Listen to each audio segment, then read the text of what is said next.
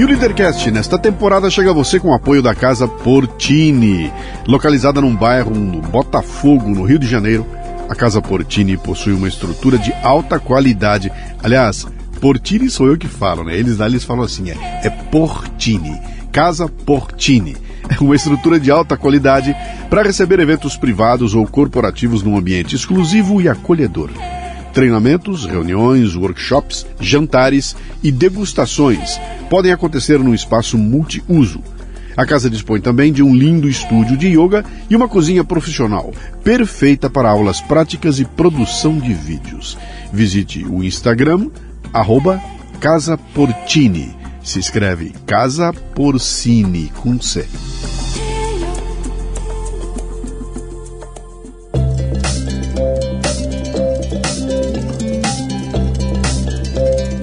Marca é um conjunto de expectativas, memórias, histórias e relacionamentos. E cabe a você trabalhar para que seus clientes tenham a melhor percepção sobre sua empresa e seus negócios. Bom, eu já sei que com relação aos serviços e produtos você está se garantindo, mas e quanto às memórias e relacionamentos? É aí que a gráfica Viena pode ajudar, com uma seleção de brindes que deixarão sua marca evidente na memória de seus clientes. São agendas, planners, cadernos, cadernetas e muito mais. Brindes originais e personalizados ou um projeto exclusivo, na medida de sua necessidade. Faça o download do catálogo em graficaviena.com.br e grave sua marca no coração e mente de seus clientes. Gráfica Viena, consciência ambiental e qualidade por natureza.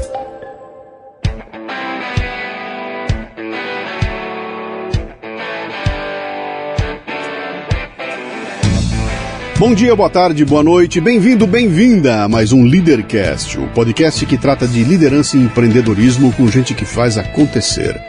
No episódio de hoje trago Rossandro Klingey, que é palestrante, escritor e psicólogo clínico. Rossandro é autor de vários livros, sendo os mais recentes As Cinco Faces do Perdão, Help, Me Eduque e Eu Escolho Ser Feliz. É consultor da Rede Globo em temas relacionados a comportamento, educação e família, além de colunista da rádio CBN.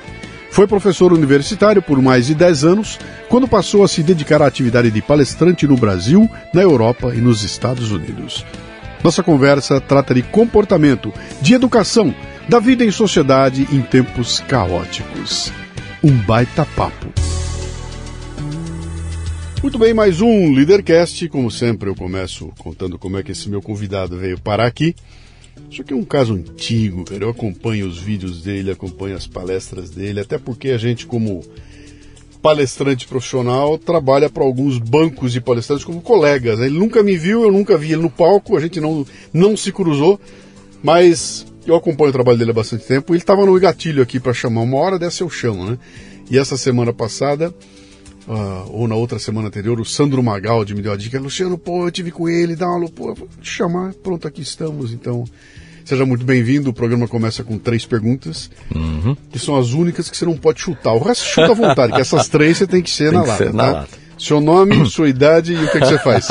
eu sou Rossandro Klinge, Irineu Barros, eu tenho 51 anos, eu sou palestrante, como você também, escritor, eu sou empresário e eu também faço, trabalho com com essa, essa coisa do, da construção do conhecimento humano na área da psicologia. Né? Eu sou psicólogo, acho que a minha base de tudo que eu falo é através da ciência do comportamento humano. Uhum.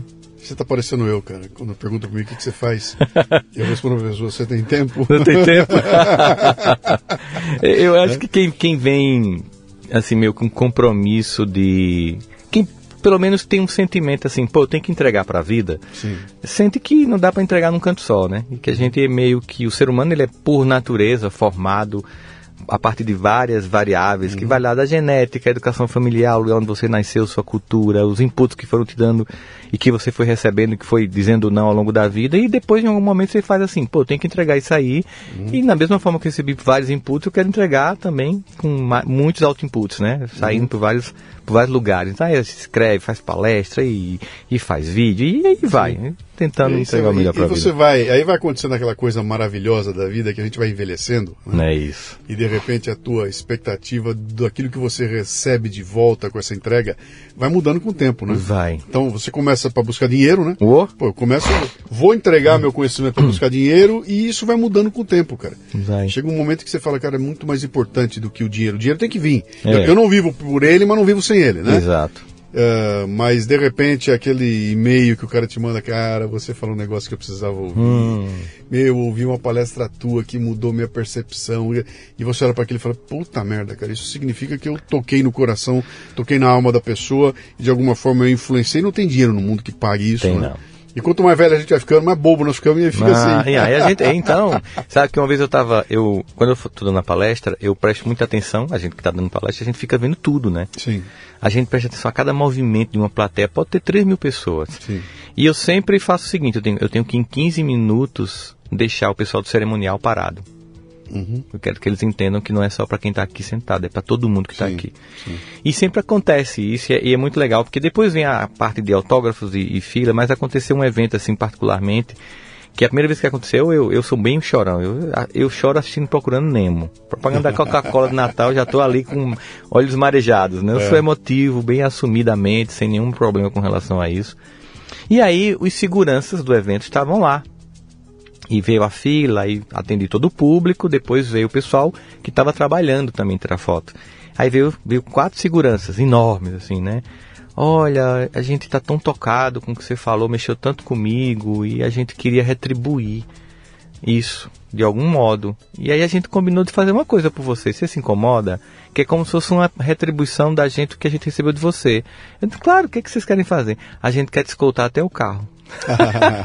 e aí eles saíram me escoltando até É. estacionamento, mas Sim. assim, eu, Legal. eu tava entre um misto de feliz, achando engraçada aquela situação, parecendo um chefe de estado saindo com quatro caras de terno preto, sabe? Mas assim, eu achei um gesto bonito de, de, que- disso que você tá falando, né, Luciano? Que a gente começa, obviamente, o dinheiro é, mexe muito, mas quando é jovem, a gente quer, pô, eu quero, ah, eu quero consumir, eu quero. Aí depois você começa a ver, caramba, quantas palestras a gente faz de graça por causa do propósito, né? Ainda hoje eu faço isso. De repente é um projeto. Já aconteceu de chegar num canto, quando eu cheguei no aeroporto, que a pessoa foi me pegar. Não, eu tenho esse projeto aqui, aí eu lhe trouxe, porque a gente está fazendo esse evento para arrecadar fundos, explicou o projeto. Eu liguei pro pessoal, devolve. Uhum. Porque isso aqui tem que vir mesmo aqui, é para ajudar. É. Porque, é, de fato, você começa a ter, digamos, é, eu chamo de bitcoins espirituais. Bitcoins espirituais. Espirituais. É como se fosse assim um outro tipo de salário. Exatamente. Que eu não sei exatamente quando eu vou usar, porque eu não acho que eu vou usar depois, na verdade. As pessoas, eu acho que estão depois, obviamente, mas eu acho que esse Bitcoin espiritual, que é essa doação para além do, do financeiro, ela a gente, já, a gente já vive a experiência dela no momento da gratidão que a gente tem pelo que provocou no outro. Sim. E eu tenho a convicção de que cria-se. Você cria um. Eu, eu não sei bem o termo para português, mas você cria um goodwill. Sabe, uma espécie de goodwill, que é um, é um bem-querer Hum. das pessoas com relação a você, Uhum. que acaba facilitando a tua vida de alguma forma, cara. Eu acredito Demais. muito em energia, sabe que a energia Também, passa. também E, e esse goodwill vai te ajudar. Então, Mas vai. Você, eh, você nunca perde. Não, tem Você- uma- eu, eu brinco com o pessoal que faz negócio comigo e fala: quem faz negócio comigo não perde, tá? É, Porque se a, a questão é grana, É. a gente se vira com a Resolve. grana. Mas a questão é esse, manter o goodwill. Tem Esse- uma, esse- uma frase, eu, eu, eu sou uma pessoa que tem uma visão muito transcendente do sagrado, né? E tem uma frase do Chico Xavier que diz, que diz muito o que você está falando aí, que é assim, o bem, o bem que você faz em qualquer lugar é seu advogado em toda parte. É seu advogado em toda parte. toda É parte. mesmo. É mais ou menos assim, você vai plantando. Eu, eu vou lembrar de uma cena que, que você falou disso assim, eu, cheguei, tá, quando eu dava aula na universidade, né? Hoje eu dou assim mais pontualmente na Unicamp, na PUC do Rio Grande do Sul, mas eu tinha aula mesmo, dava aula, eu passei 19 anos dando aula. E aí, uma vez eu tava, fui chegando na época que não tinha ainda PowerPoint tudo que era sala. A gente usava aquele pincel, né? Sim. Cheguei para pegar no setor que entregava pincel e a moça estava dizendo não a todos os professores. Aí quando todo mundo saiu, ela olhou para mim, o senhor quer o quê? Não, eu ia pedir pincel, mas você está dizendo que não tem? Eu, não, mas pro senhor tem. Eu disse, não, mas todo mundo estava pedindo, é porque só tem um. É porque você não deu o primeiro, porque você é um bando de arrogante que maltrata a gente aqui, que olha pra gente como se fosse bicho. E o senhor é uma pessoa atenciosa, É sabe o nome. Aí você fez, ó, é uma pequena demonstração desse goodwill que você falou aí, que essa corrente do bem ela vai voltando para você. E não necessariamente o bem que eu faço a, a Luciano, uhum. vai ser Luciano que vai me devolver. Sim. Né? Então, assim, é muito que você vai plantando e essa energia vai voltando para você. As pessoas, elas têm essa visão de network muito achando que tem que ter tudo muito objetivo na oferta, na procura e uhum. que tem que dar resultado. E tem resultados que eles vêm no momento que você necessita, que eu acho que eles são os melhores. Você plantou ali, no momento que você, que você precisa, tem aquilo hora, brota. Sim, tem, tá, é, é exatamente isso. Tem gente que dá nome para isso, né? Fala é. como é que é o segredo, o segredo aquelas coisas. É. E tem gente que fala, bicho, é. construa uma rede de, de, de, afeto, de pessoas de que lhe querem bem e acabou, cara. Tá, tá, tá feito aí, né? Tem uma frase não vou lembrar o nome dele agora, eu já usei no programa aqui, eu gosto de usar ela, esqueci o nome dele agora, que ele diz o seguinte, quem lhe, quem lhe teme na sua presença, lhe odeia na sua ausência. Ah, verdade. Entendeu? Então, Excelente. se você não tiver criado essa, essa, esse, esse, essa relação de, de boa vontade, de goodwill, na primeira chance vão te puxar o tapete ah. e se puderem te estragar a vida, vão te estragar, entendeu?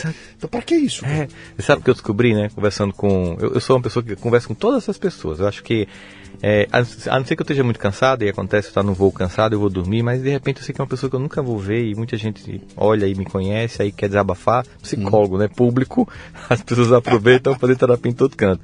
E uma vez eu estava conversando com um, um garçom que tinha conseguido visitar a família depois de um, muito tempo, juntou um dinheirinho, pegou uma passagem aérea e foi visitar a família. E ele me contando, sabe, quando a gente tá no restaurante, tem aquele cara que, que trata você mal, que lhe humilha. Sim Sei, a gente vai lá no prato, pega o prato dele, vai, cospe e entrega. e eu lembrei de uma cena, é uma cena de um filme que inclusive a personagem é Up Goldberg que faz, né? É. Que é de um livro de uma, de uma autora chamada Toni Morrison, que foi a primeira mulher negra que ganhou o, o Prêmio Nobel de Literatura. Eu acho que é a cor púrpura. Ela é uma escrava, Sim. ela, a, a Spielberg, faz. Spielberg. Exato. Ela tá lá no, no, naquela, naquela situação, aí o cara, traga uma limonada. Ela, pois não, senhor. Aí vai lá e cospe bem muito, mexe a limonada e entrega. Oh, e quando a gente estava falando muito de energia, né, Luciano? Às vezes a pessoa não cospe literalmente é, na saliva. Sim. Mas a energia daquela daquela maldade que você deixou, daquela humilhação, daquilo, daquela prepotência, uhum. vai criando uma ambiência e às vezes essas pessoas terminam se comunicando, se juntam e quando você vive uma avalanche de caos na sua vida e eu vejo pessoas perguntando, foi que eu fiz? É, nem... Você viu um vídeo do Lima Duarte falando do leite? Não. Você não viu? Não. Tem um vídeo do Lima que é uma delícia, cara, que ele explica por que, que o leite faz mal pra gente? Sim. Fala, cara, a humanidade cresceu tomando leite e nunca foi problema, né? Ele uhum. falou, por que, que hoje é um problema? Ele falou, porque durante séculos, séculos, a vaca produziu leite pro bezerro. bezerro. E ela produziu leite pro bezerro e o homem pegava o leite e tomava o leite que ela fez pro bezerro. Uhum. Hoje a vaca produz o leite, os negros metem uma maquininha lá, tira o leite e o leite não é mais pro bezerro. Não tem mais amor de mãe para filho no leite da vaca. Ah, boa. É. E agora você toma um leite sem amor. Sem Por amor. isso que ele faz mal. Faz é, mal. É, muito faz legal mal. isso aí, né? É. Cara, você nasceu onde? Campina Grande, na Paraíba. Sim. A terra que é conhecida como a terra do São João do mundo, para muita gente. É internacionalmente conhecida como um polo de tecnologia. Né? A gente tem a segunda maior base de publicação de artigos científicos do, do Brasil. Porra.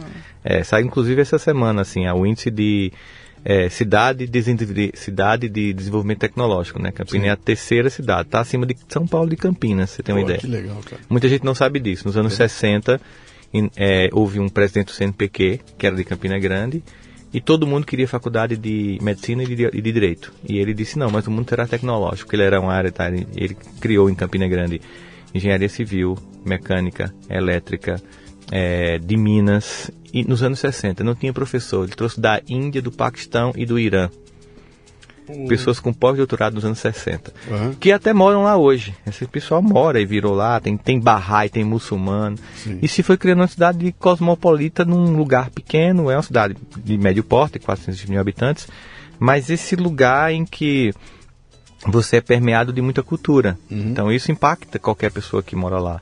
Hoje ela é também conhecida como a terra da Juliette, é. né? Mas também a terra da Elba Ramalho, a terra Sim. de muita gente boa, do, do, jogador Hulk, mas é uma terra de, de pessoas que têm é, o conhecimento como o lugar da transformação. Uhum. Né? Então, nascer em Campina Grande foi um privilégio nesse sentido. Você tem irmãos? Tenho quatro irmãos. Tenho quatro um irmão irmãos. mais velho e tenho dois irmãos mais novos. O que, que seu pai e sua mãe fazem, faziam? Faziam, ambos não estão mais por aqui.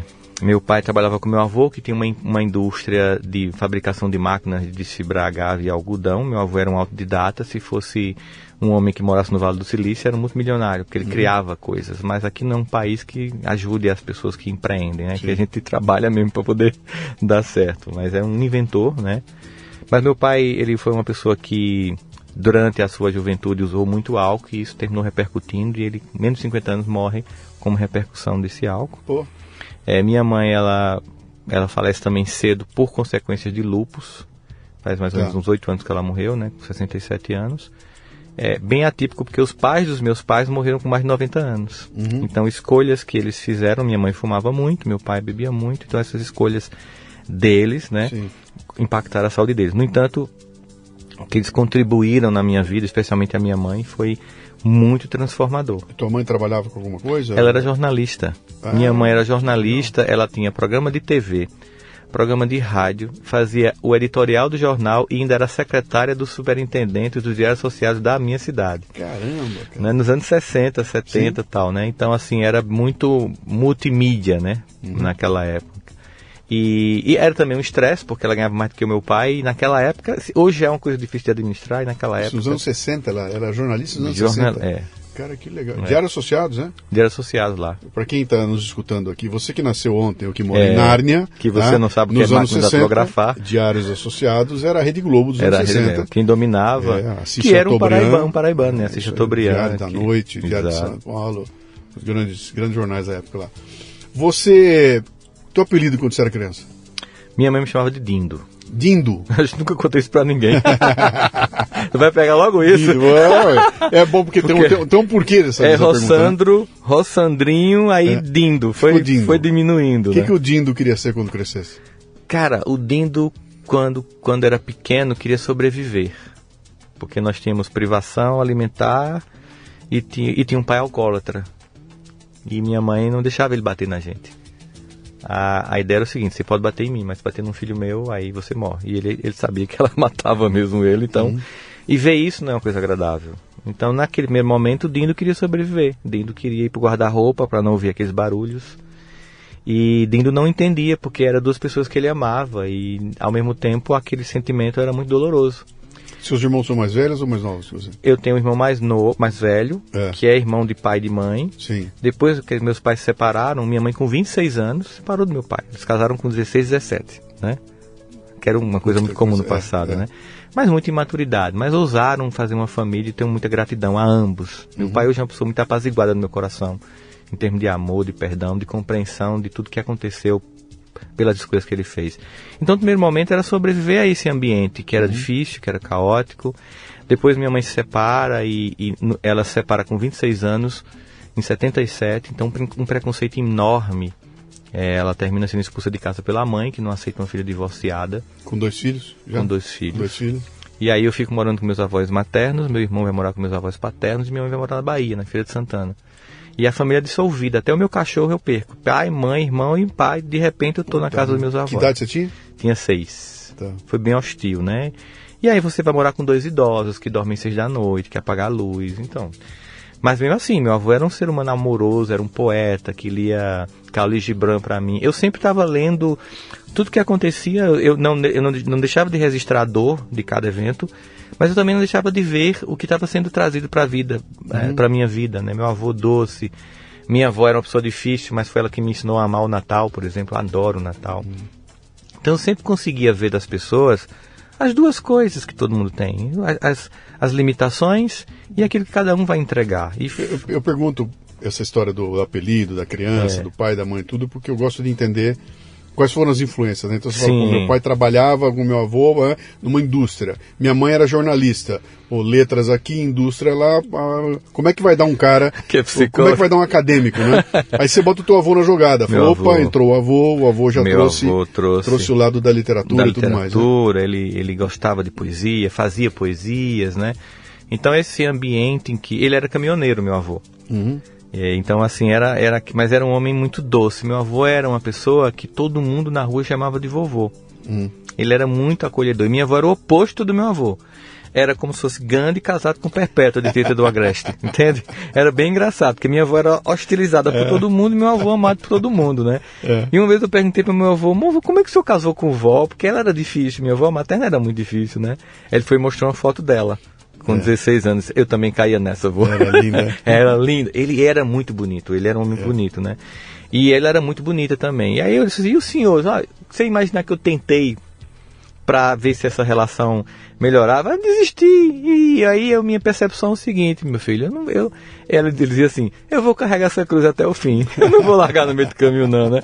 E ficaram juntos até, ele morreu com 94 anos, acho que um ano e meio depois ela também morreu com 94 anos, ele tinha um ano de diferença, ela era, ela era professora primária, né? Tinha uma letra linda, minha avó. Meu avô... Deixa eu aproveitar o embalo que você deu aqui. O programa aqui é o seguinte, de vez em quando a gente dá uma desviada. Vamos Desvia embora. e depois a gente volta pro Volta. caminho aqui, né? Você falou um negócio aí que me remeteu para uma coisa que aconteceu comigo recentemente aqui, que acho que vale a pena a gente trocar uma ideia.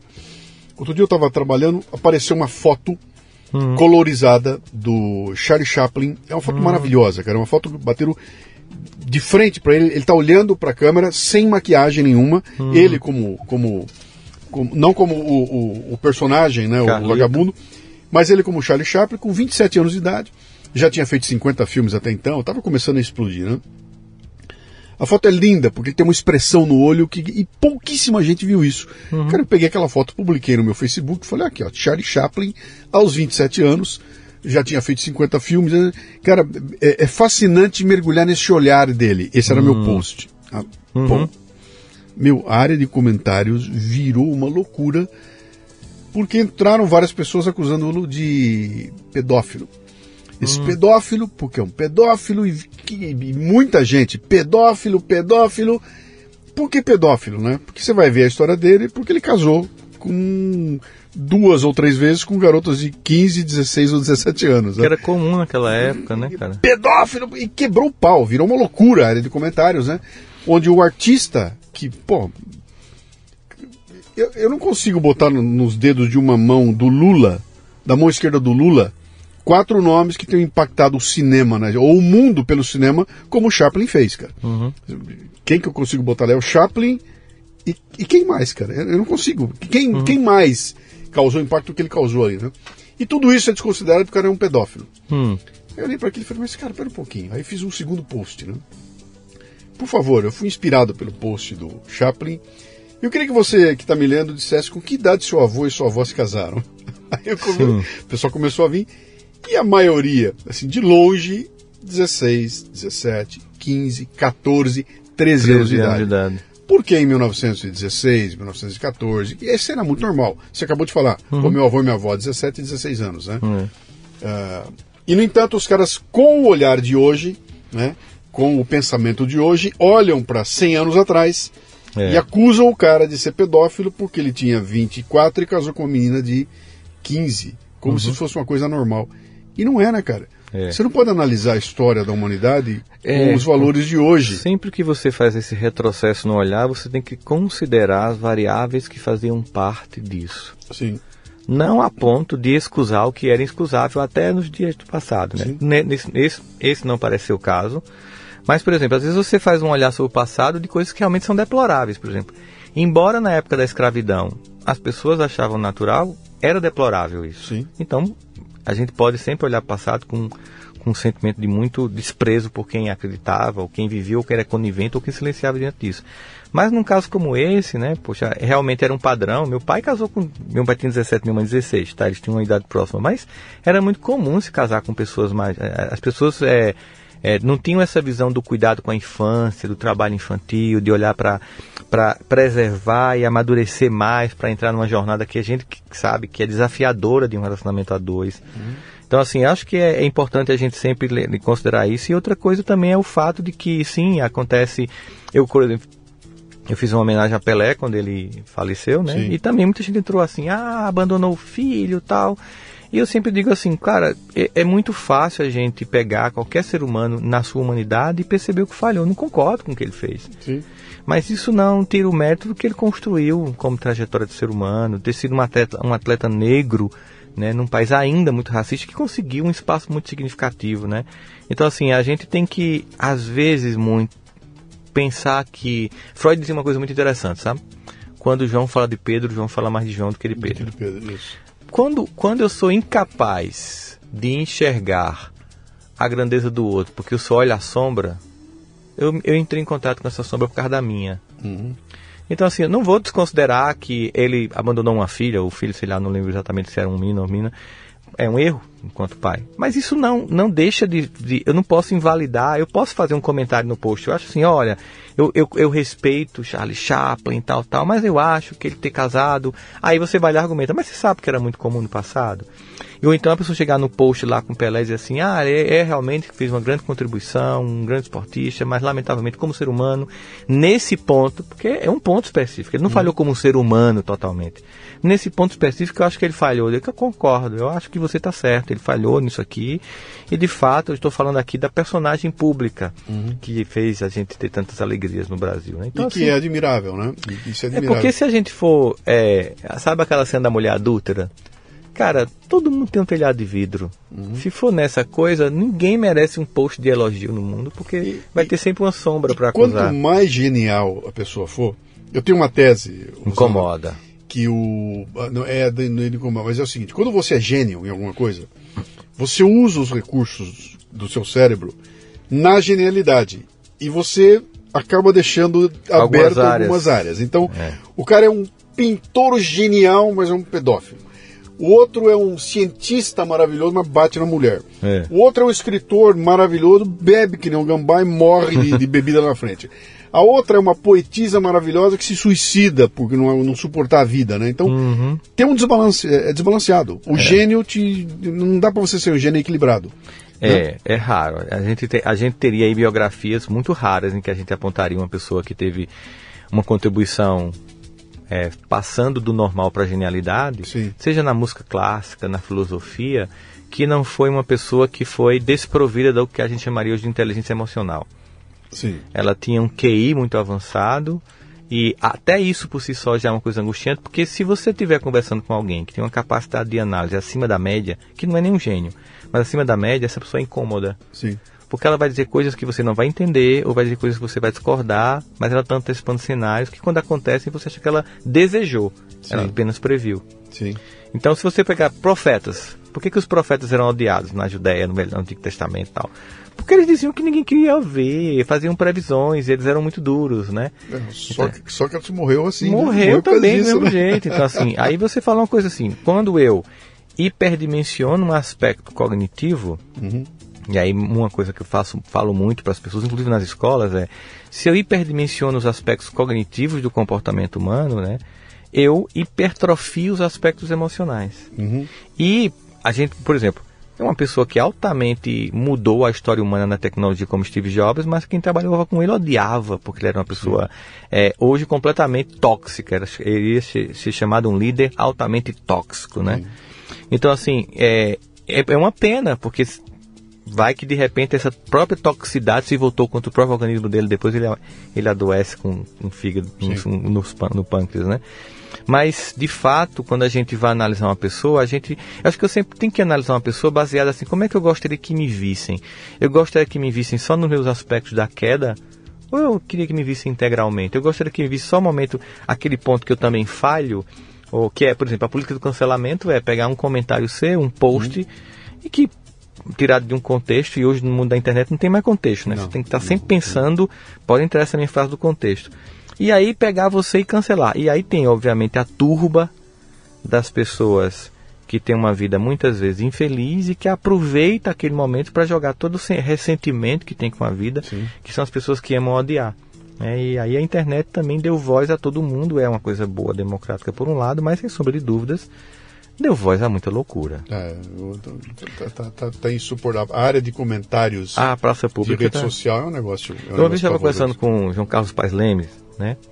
Da, ele tem a Play 9 hoje, a Play 9, né? Que é uma grande empresa de, de comunicação. E ele diz, não, Sandro, antigamente, quando as pessoas queriam fazer um comentário contra, por exemplo, Calvão Bueno, qualquer pessoa da Globo, eles ligavam pro saque Sim. esculhambava. Só que a gente não passava isso por. Não, não nem pra, chegava. Não chegava. Só que hoje em dia você tem sua rede social, você publica uma foto lá, quando você olha, tem trocentas pessoas metendo pau em você. E isso afeta a saúde mental. Você acha que nós.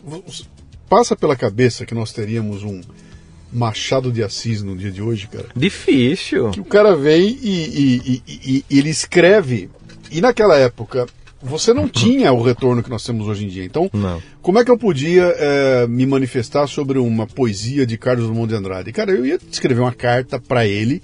Provavelmente eu ia mandar lá pro Diário de Minas uhum. e esperar que chegasse nele. É. Esse cara não sofria a, a, a, o impacto que nós sofremos hoje em dia, né? Tanto de que qualquer. eu digo, a minha, a, minha, a minha geração de escritores ela sofre um tipo de pressão que nenhum dos grandes escritores Não. teve, cara, né? Você escrevia, ia lá, a obra é...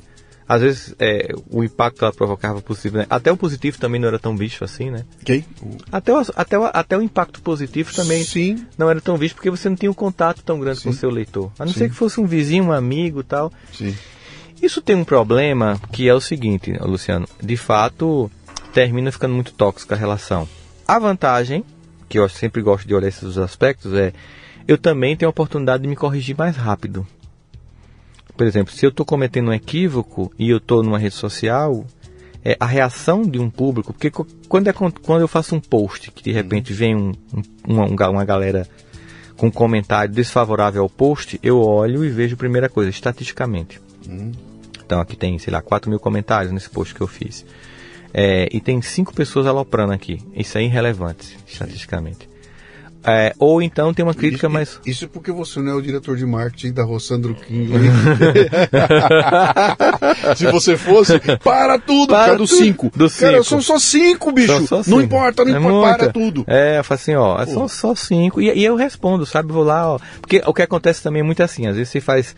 Eu coloco uma fotografia ou uma frase e tem um texto embaixo. As pessoas não leem o texto. Não. Elas começam a atacar a frase. Aí eu, aí eu faço comentário: Você já leu o texto? Sim. Porque elas estão atacando uma coisa que no texto eu já tinha concordado com ela. Se, ah, imagina, não leio o texto. Imagina eu que faço uma chamada de um podcast, publico, e os caras veem, eu falo, bicho, você ouviu o podcast, cara? Você assistiu o vídeo? Por favor, eu, eu, eu fiz uma chamada para algo. Você é. vá, leia, assista é. o algo e depois você vem e comenta. Comenta. Não adianta. É. Não, não, não, não, Porque as pessoas querem lacrar, né? Tem uma necessidade. E, e isso, eu acho que é uma coisa para a gente refletir. O que, que, eu, que movimento tem em mim que tem uma necessidade de atacar o outro, assim? Pessoas que eu não conheço, aquela vontade de. Ah, né? Então, por que, que essa necessidade está em mim? O que, que ela, o que, do que, que ela fala? Eu quero ter uma visibilidade vicária, ou seja, por tabela uhum. naquele post, né? Eu quero ter uma atenção que eu talvez não tenha na vida. É, não é o lugar para você construir autoestima. Lacrando. Sabe eu, tenho, eu, tenho, eu, eu, vi uma pesquisa um tempo atrás, onde o cara fez uma. Eles fizeram uma experiência onde eles examinaram a reação que a pessoa tinha diante de uma determinada plateia. Uhum. E aí, uma plateia era de gente que era evidentemente intelectualmente inferior à pessoa que estava falando. Sim. E aí pegava uma plateia que era evidentemente superior a quem estava falando. Intelectualmente a quem estava falando. A reação de quem estava falando, quando pega uma plateia intelectualmente superior, é de atacar diretamente. Hum. Porque no ataque ela consegue tentar se colocar num nível de igualdade. Então, uhum. ela bate, ela fala mal para se igualar uhum. ao outro. Nunca é para. Quando, é, quando vê que intelectualmente é menor, tá, tá tranquilo.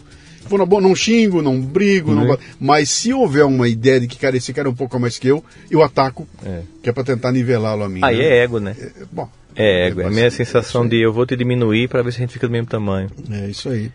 Deixa eu voltar lá atrás, cara, agora. Vamos Voltamos ao nosso desvio aqui, né? Você então como é que era mesmo o apelido? Era o Dindo. O Dindo queria dar sobreviver. Sobreviver. Depois que passou essa fase, né? Aí, o que você resolve o quê? Olha para eu quero ser o que na vida? Cara, então, eu tenho déficit de atenção e hiperatividade. Sim. isso representou que eu tinha uma dificuldade enorme de estudar. Quando minha mãe separou, que fui morar com meus avós, minha avó ela batia em mim todos os dias para estudar. Então, se eu já não gostava de estudar, eu passei a odiar estudar profundamente. Uhum. Tinha uma relação péssima com a escola. Para mim, era um lugar de tortura. Né? Porque com déficit de atenção e hiperatividade não é porque nem tinha diagnóstico para isso, nem tinha remédio para isso. Então, a visão que as pessoas tinham dele era inviável como uma pessoa que vai aprender. Então, eu comecei a acreditar que eu não aprenderia mesmo nada e comecei a imaginar profissões que eu pudesse sobreviver sem leitura. Então eu imaginava que eu seria gari, eu imaginava que eu. É, é, aí uma vez eu queria ser padre, mas o padre tem que ler na missa, né? Eu já era letrado, mas era, era, uma, era uma catequese tão grande que eu era inviável é. como aluno que eu acreditava que eu tinha que escolher uma profissão desprovida do saber. Né? E aí, depois de um tempo, minha mãe volta da Bahia, quando eu tinha 12 anos, e a gente vai recomeçar a nossa vida. Meu irmão vai lá e diz, volta e que a gente não está mais aguentando. Estou vivendo numa casa roçando nota e volta e ela volta para enfrentar todas as dores, todos os traumas, essa mãe que abandona, relação completamente difícil. É, um... Ela volta como? Qual foi o gatilho? Ela voltou porque a gente pediu para ela voltar, é. né? Aí ela consegue um emprego na prefeitura de Campina Grande, porque ela fazia um trabalho lá, ela fazia a micareta de Feira de Santana, trabalhava na Secretaria de Cultura. Ela volta para Campina Grande, vai trabalhar na Secretaria de Educação de Campina salário baixo, que infelizmente era. O jornalista nem é essa pessoa que ganha muito hoje, imagina no passado. Ela, aí ela volta, volta a fazer jornalismo. Volta, seu pai estava vivo? Estava vivo. Ainda Já tá. tinha casado novamente, tá. tinha dois filhos, a gente não tinha contato com esses dois irmãos. E aí nesse processo todo, é, minha mãe chega e ela olha para mim e diz assim: Você vai dar certo. Você vai dar certo. Porque sabe por que eu coloquei seu nome como Rossandro Klinger? Disse, não, porque eu sonhei quando eu estava grávida de você que você seria uma pessoa que vai, daria palestra no mundo todo. Aí eu dizia, você é louca. Não, não sou louca. Você vai ser essa pessoa. Não vou, não gosto de estudar. Não, você vai ser essa pessoa. Porque eu vi, ela tem uma capacidade realmente espiritual, de visão muito interessante dela, né? E eu não, não compreendia isso. E ela dizia assim: agora você vai fazer do seu jeito. Porque um dia ela chegou perto de mim e percebeu realmente que eu não gostava de estudar. Ela chegou assim, meu filho, olha, eu percebi que você não gosta de estudar. Eu disse, não, mas não é que eu não goste. Eu odeio. É hum. diferente. Pois é, eu percebi que você não gosta de estudar. Né? E eu não sei se você sabe, meu filho, mas você já percebeu que a gente é pobre? Claro, não tenho a menor dúvida disso. Então, você tem sonhos? Tenho. Ah, então senta aí, me conta teus sonhos. Ela mudou de assunto, como tu fez aqui, esse giral, eu comecei a contar tudo que eu queria. O que, que se queria ter, meu filho?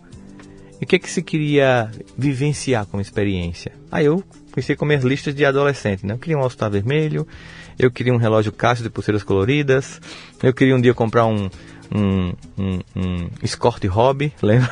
Lembro. eu queria ou um Escort XR3 vermelho, nossa Sim, Ferrari, uh, conversível, né? Vida. E ela olhando, olhando para mim, sorrindo. Eu queria viajar ao mundo, tal, queria casar com uma mulher linda. Aí ela fez, meu filho, é, quem vai te dar tudo isso que você está sonhando? Porque eu não tenho dinheiro para você. Eu já deixei claro para você aqui que a herança que eu vou deixar para você é conhecimento e Deus. Eu vou deixar para você e para seu irmão Deus e, a, e o conhecimento. Então ela fazia um esforço absurdo assim para pagar a escola para gente particular, porque ela né, não tinha condição, mas ela negociava e, e bolsa, aquela coisa toda, fazia, ela fazia coisas incríveis assim para dar conta, né? Tem uma cena bem interessante, Luciano, foi assim, ela quando eu tinha aí voltando antes, né, eu tinha cinco anos, eu tinha asma. Meu pai estava viajando. Ela chegou no hospital, uma amiga disse: Olha, tem um hospital aqui que tem um tratamento inédito que cura asma leva teu filho lá. Ela levou, aí a amiga disse assim, mas ele é tudo particular. Ela disse, me preste uma roupa sua e deixe o seu motorista me deixar lá. Ela chegou no carro com o motorista dessa amiga, com a roupa dessa amiga. E tinha que dar uma calção, lembra? Um cheque para poder ser internada. Só meu marido é um homem rico, tá viajando. Então ele vai pagar. Você não pode ficar tranquilo. Tem certeza? Tem, pode. Aí ela olhou minha mãe num carrão, uma pala na época, oh. né? Um motorista esperando. Essa mulher é rica mesmo. Aí realmente me internou. Toda vez ela me visitava, passei 14 dias internados, ela me visitava tal, e aí, cadê o dinheiro? Não se preocupe, meu marido vai vir, ele vai, ele tá chegando, ele tá em São Paulo, meu pai estava numa cidade interior da Paraíba. E aí, quando foi no 14 dia, eu estava realmente curado da asma, um tratamento bem interessante. Minha mãe chegou lá, foi me pegar, doutor, ele tá curado? Tá. Não tem mais não. Então você pode me prender. Porque eu não tenho dinheiro nenhum, eu sou pobre. Eu menti pro senhor. Você é um irresponsável, não sei. Só que ele não fez nada, ele ficou gritando Uhum. e ela me pegando no colo feliz que eu tava curado. Ela olhou para ele disse, um dia eu lhe pago essa conta. Não vai ser hoje, mas eu lhe pago. E como foi que ela se tornou jornalista? Antigamente não tinha um curso, né? Ela foi publicar um artigo em homenagem ao meu avô, chamado O Pai de Ouro. Quando ela chegou lá, ela fez um artigo e foi, ó, eu queria pagar para botar isso em homenagem ao meu pai. O, o superintendente de associados viu e disse, quem é essa mulher? ela estava com, acho que eu tinha 5 anos, ela estava com 16, 21 anos. Aí, você quer trabalhar comigo? Quero. Pelo texto dela, Pelo pela texto. qualidade do eu quero texto. que você escreva para o jornal e quero que você seja minha secretária. Ela começou a escrever. Então ela é aquela jornalista que começou como Sim. espontaneamente ali pelo talento dela, né? E aí, esse hospital, não era Samic, precisou fazer uma campanha publicitária. Aí o cara disse, ó, tem um hospital aqui que Samic fazer uma campanha publicitária, eu preciso pagar essa campanha. Não vai ser hospital não. Eu quero que o senhor me deixe pagar, porque aconteceu isso. Aí contou a história todinha, né? Que eu tinha tido asma, que eu tinha sido curado e que ela não tinha pagado essa conta. Aí ela foi. Eu tenho a foto disso, cara. Eu fui o garoto propaganda do, dessa campanha. É. Aí ela preparou tudo, levou, porque ela também entendia publicidade, chegou lá, apresentou pro diretor do espelho, ele não reconheceu ela. Ah, essa criança tá linda, que foto linda, perfeito, vai ser ela, quanto é ficou a campanha? No senhor não vai pagar nada. Como não vou pagar nada? É muito caro, de associado, jornal, TV. Não, o senhor não vai pagar nada. O senhor lembra que há, há três anos atrás veio uma mãe aqui que tratou uma criança que foi embora sem pagar? Lembro, lembro, sou eu. Tô pagando hoje. E eu fiz, aí eu fui garoto propaganda. Minha mãe pagou com. Ela passou, acho que uns dois anos pagando do salário dela uma campanha publicitária de jornal, de TV e de rádio para pagar esse homem. É, né? parece, parece história de palestrante. né? né? Então, assim, essa, essa coisa, assim, dessa pessoa que, Que via, legal, acho Sim. que é esse, essa coisa, assim, quando ela olhou pra mim, com todo mundo dizendo que eu não ia dar pra nada, que ela escutava muito isso, ela disse assim, você vai ser uma pessoa legal, porque eu sou sua mãe, é a minha palavra que importa. Uhum. Eu sempre digo assim, quando alguém que te ama e empresta pra você um olhar de uma fé que você não tem em você mesmo, o Uhum. poder que isso tem. Tem um vídeo que circula nas redes aí. Sabe quem é o Harry Styles? Sim, cantor? Hoje é o cara. É, né? tá, adoro as né? músicas dele. Tem um vídeo dele, molequinho, cara, com 15 anos de idade. Ele tá naquele programa dos de, de ídolos lá, não me lembro Sim. como é que era, num programa lá dos Estados Unidos, né? E tem lá o, o Simon, que, é o, que é, Uhum. o, é o jurado principal lá. E ele vai entrevistar. Tem esse trechinho também lá, né? E ele vem, o que, que você faz? Ah, eu trabalho numa padaria aí, sei lá, eu sirvo pão, qualquer coisa assim, né? E o que, que você quer ser? Eu quero ser um grande artista, eu vou ser um grande cantor. Por quê? Porque minha mãe disse pra mim que eu canto muito bem.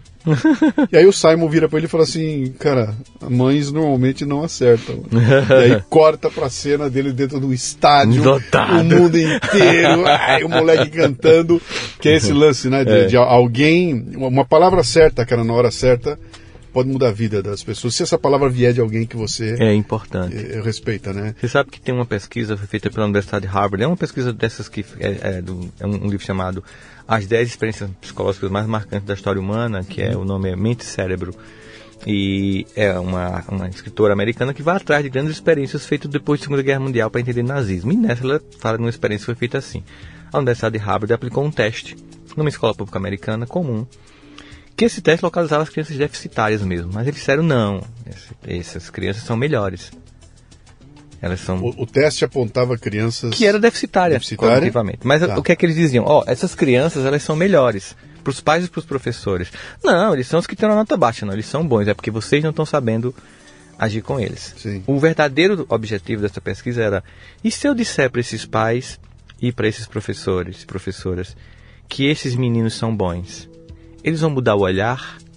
E se eles mudarem o olhar e a atitude, isso vai repercutir nessas crianças?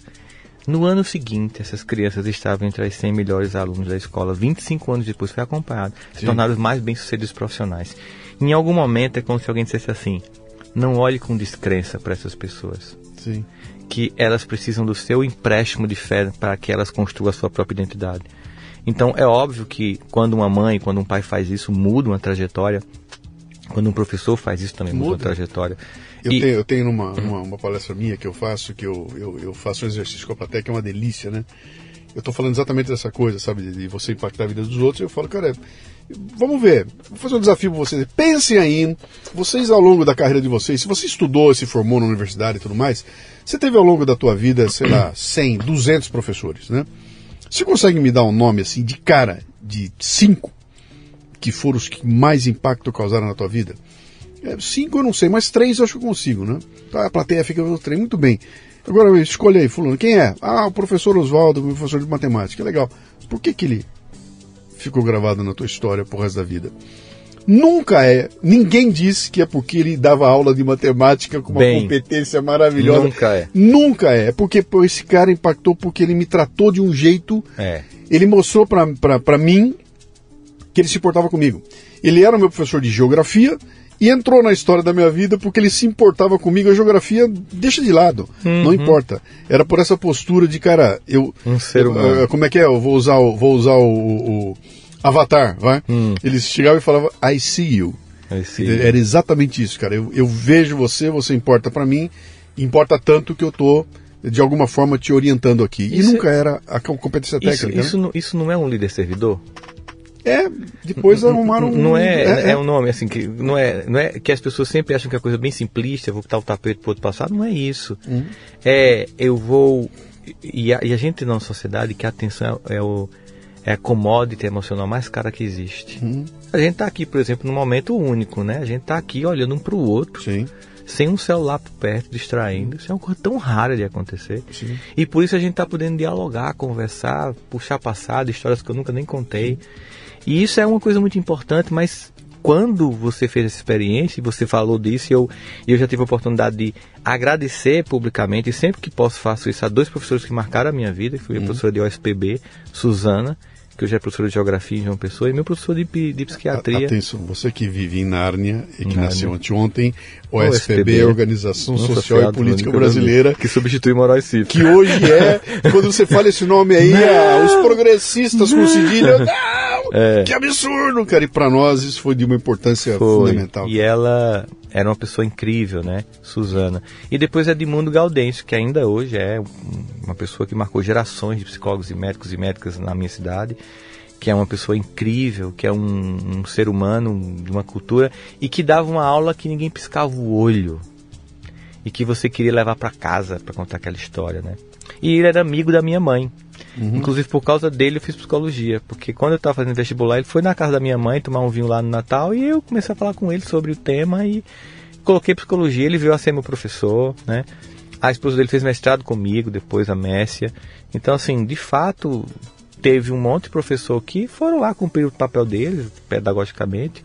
Alguns nem isso, eram medíocres e, e, e, que ensinaram a mim o que não ser como professor, uhum. né, ter esse método. Mas tem essas pessoas que marcaram. E eu acho que, olha que interessante, porque o professor que chegou na minha vida, os, os medianos, os medíocres e os bons, eles vão mostrar para mim caminhos. Sim. E eu vou escolher se eu vou ser mediano, medíocre ou bom. Sim. Porque em toda relação, seja com pai, com mãe, com parente, com professor, vai ter essas pessoas. Quem é que eu vou escolher me, imitar e depois me assenhorear de um meu próprio método. Ou, escolher que você não quer ser igual. Não quer ser igual. Você teve um exemplo do teu pai, você uhum. falou, cara, eu não vou, eu vou ter uma vida saudável, não vou beber, porque não eu vi, meu pai mostrou para é... mim tudo aquilo que ele não... E você sabe, sabe um negócio interessante que você está colocando aí, cara, que é o seguinte, você está você tá contando uma história de Campina Grande, uhum. no interior, interior da, da Paraíba, Paraíba tá?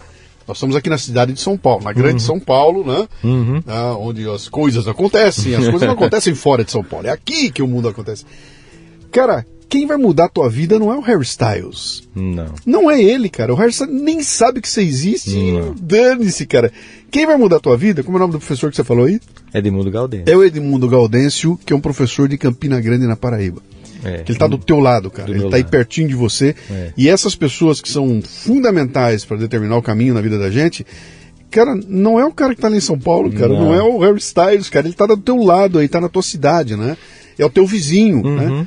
E esse senso da comunidade, que as coisas mudam e podem acontecer. Cara, eu, eu, um, um, cara que muda o mundo, você pega um, um, sujeito com a capacidade. Pega o que você citou aí, o Steve Jobs, Uhum. que muda o mundo. Esse cara foi formado numa pequena cidade com um professor ali do lado Ali, dele. perto do Cupertino. Esses são os caras que, que, que, que têm esse valor e que podem fazer. E a gente teima a achar que não, é, é, é, é o- é influencer do YouTube, Ah. né? É o cara, da- é a menina, é, a- é a influência do, do Instagram, diz que eu tenho que comer cúrcuma. Então eu vou comer cúrcuma. Cara, esse povo tá longe de você, cara. É perto É. que tá. É, é um mundo local, né? Global e local, e eu acho que é, eu aprendo no local a manifestar no global. Uhum. Eu aprendo é, a base. É interessante que quando eu comecei a fazer palestra, né, era, é, mas você mora em São Paulo? Não, eu. Não. Hoje eu moro aqui também. Eu moro em Campinas e moro em São Paulo. Mas você mora em São Paulo? Não, não, eu sou de Campina Grande. Ah, tá. Mas você estudou em São Paulo? Não, eu estudei em Campina Grande. Mas você fez um mestrado, doutorado em São Paulo? Não, foi em Campina Grande. E, e- e- há uma estranheza, né? Eu lembro que eu fiz uma palestra aqui para um setor da economia. Tava os, os 10 maiores empresários desse setor da economia. Foi num puta de um hotel aqui em Campos do Jordão. E quando me apresentaram, a mulher foi ler meu currículo, né? Ah, é, não sei o quê, papapá, todo mundo olhando pra mim, normal, roçando Klinge, o nome é bem, minha mãe tava certa, né? Porque é um nome comercial, pô, roçando Klinge e tal, não sei o que lá, até. Ele é da Paraíba, o pessoal fez, opa, o, o presidente do setor fez assim na cadeira, eu olhei aquela cara de constrangimento, né? Foi bem interessante esse dia. Aí eu fui a palestra tal, e abri pra perguntas. Aí ele disse, eu posso ser franco? Pode. Cara, quando disseram que você era da Paraíba, eu pensei, vai dar merda essa palestra. Mas quem é você? Eu não te conhecia, que incrível, que você, que massa tal. Você ficou chateado com o que eu falei? Eu disse, não, porque na minha cota do sua fala é uma fala de, de ignorância, no sentido de ignorar. É, o senhor sabe, quando eu faço palestras fora que eu volto pro Brasil, que eu pego uma, num avião um americano que está vindo a primeira vez Brasil, o senhor já pegou voo com um americano vindo Já? Eles não acham que vão pousar em Guarulhos, no meio da floresta amazônica? Sim. em que ainda vai passar um jacaré do Pantanal no meio da pista, eles trazem água porque acham que aqui não tem água potável? Tem. O senhor não acha ridículo? Acho. Pronto, é o mesmo que eu estou achando com o seu comentário. Porque o senhor não sabe de onde eu vim. Aí quando eu falo que é Campina Grande, uma cidade que é né, referência, é, tem uma terceira maior concentração de doutores e pós-doutores do Brasil, as pessoas não acreditam, né?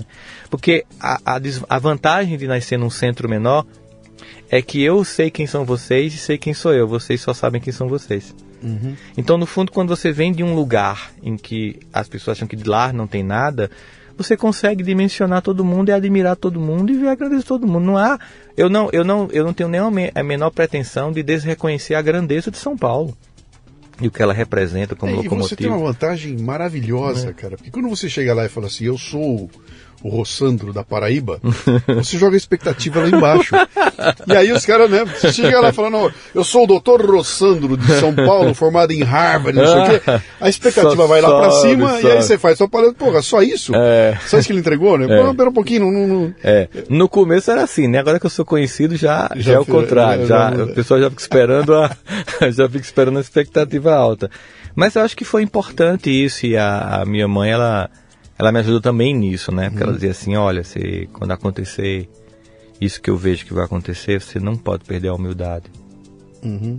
porque é feio. É feio ser arrogante, é feio ser feio Então tenha cuidado, tenha cuidado, porque eu também lhe conheço, sei do filho que eu tenho, sei das suas fragilidades emocionais, não vá lá ser exibido, sabe? Então deixe as coisas fluírem. Ela não, ela não estava aqui para ver tudo isso acontecer. Ela não conseguiu ver aqui, pessoalmente, tudo isso acontecer. E, e é interessante, porque assim, quando toda vez que acontece, eu penso, mas mãe, tu estava certa, caramba, eu aqui Então, mas ah, tinha um garotinho ouvindo ela falar ali. tinha. Que idade você tinha? Quando ela começou a falar isso pra mim, que ela voltou, eu estava com 12 anos. Você está ouvindo o Leadercast, que faz parte do ecossistema Café Brasil, que você conhece acessando mundocafebrasil.com. São conteúdos originais distribuídos sob forma de podcasts, vídeos, palestras, e-books e com direito a grupos de discussão no Telegram. Torne-se um assinante do Café Brasil Premium.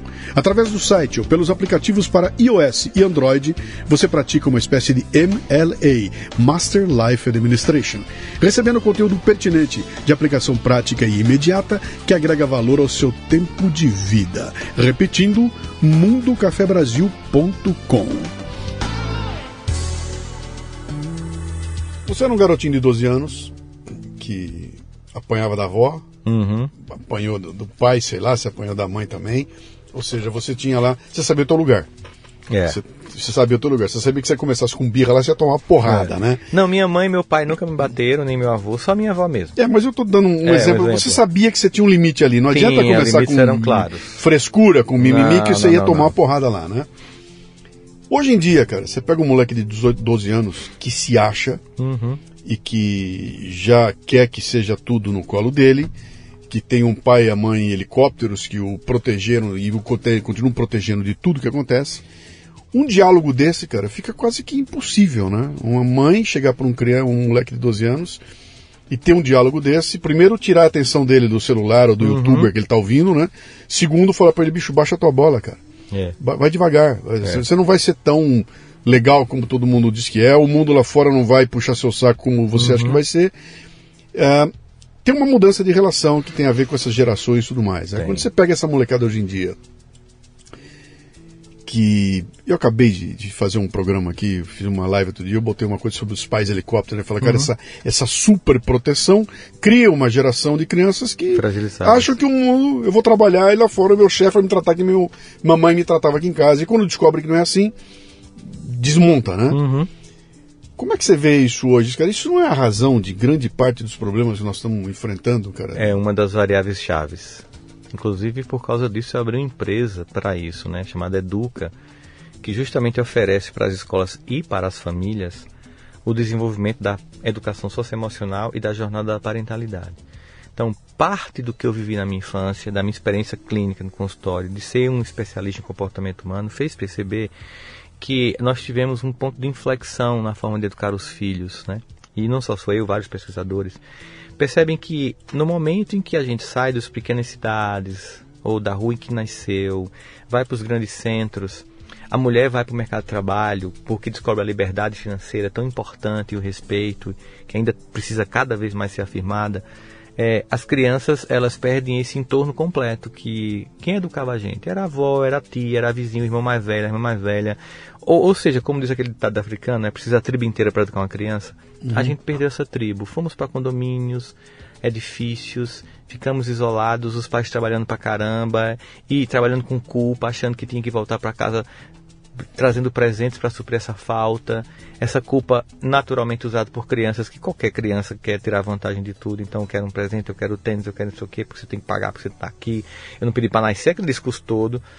E aí se começou a também ter essa sensação, outra sensação que foi tomada foi o seguinte, ah, imagina o Rossandrinho lá, fazer assim, porra, eu queria ter o meu All-Star vermelho, eu não comprei, mas meu filho vai ter tudo, ele vai ter a Re-Rap inteira, ele vai ter a Centauro toda, sabe? Então assim, no momento que você faz isso, mesmo que você seja movido por boas intenções, tipo assim, eu tive privações, não sei se você usou, Luciano, roupa dos outros quando você era pequeno. Eu não, porque eu era primogênito. Era né? primogênito, então, mas meu irmão, minha irmã, sim. Usou, né? O que, é que a gente descobre quando a gente é pobre? Pobre não troca de roupa, roupa que troca de pobre. É. Ela, vai, sab- ela vai passando de um para outro. E a gente está aqui para contar a história. Hum. O que, que acontece? No momento em que eu digo assim, meus filhos, meus filhos não vão ter as privações materiais que eu tenho, ok, se você tem um padrão de vida melhor, não tem por que ter roupa usada, se você pode dar nova, não tem problema nenhum em relação a isso. Mas meus filhos vão ter tudo que eu não tive. Você tenta compensar a tua infância de privação para uma, uma infância de, de excesso. Ou você teve uma- um pai muito duro, uma mãe muito dura, e você vai, para compensar, ser extremamente afetuoso. Você sai do extremo, a gente sai de uma sociedade da repressão para a sociedade da perversão. A sociedade não pode nada para a sociedade pode tudo. Uhum. E isso gera uma descompensação muito grande na sociedade. E nós temos. Só para a gente pegar. Você falou que teve uma inflexão. Dá para achar um, um- um começa, momento no tempo? começa nos anos 50.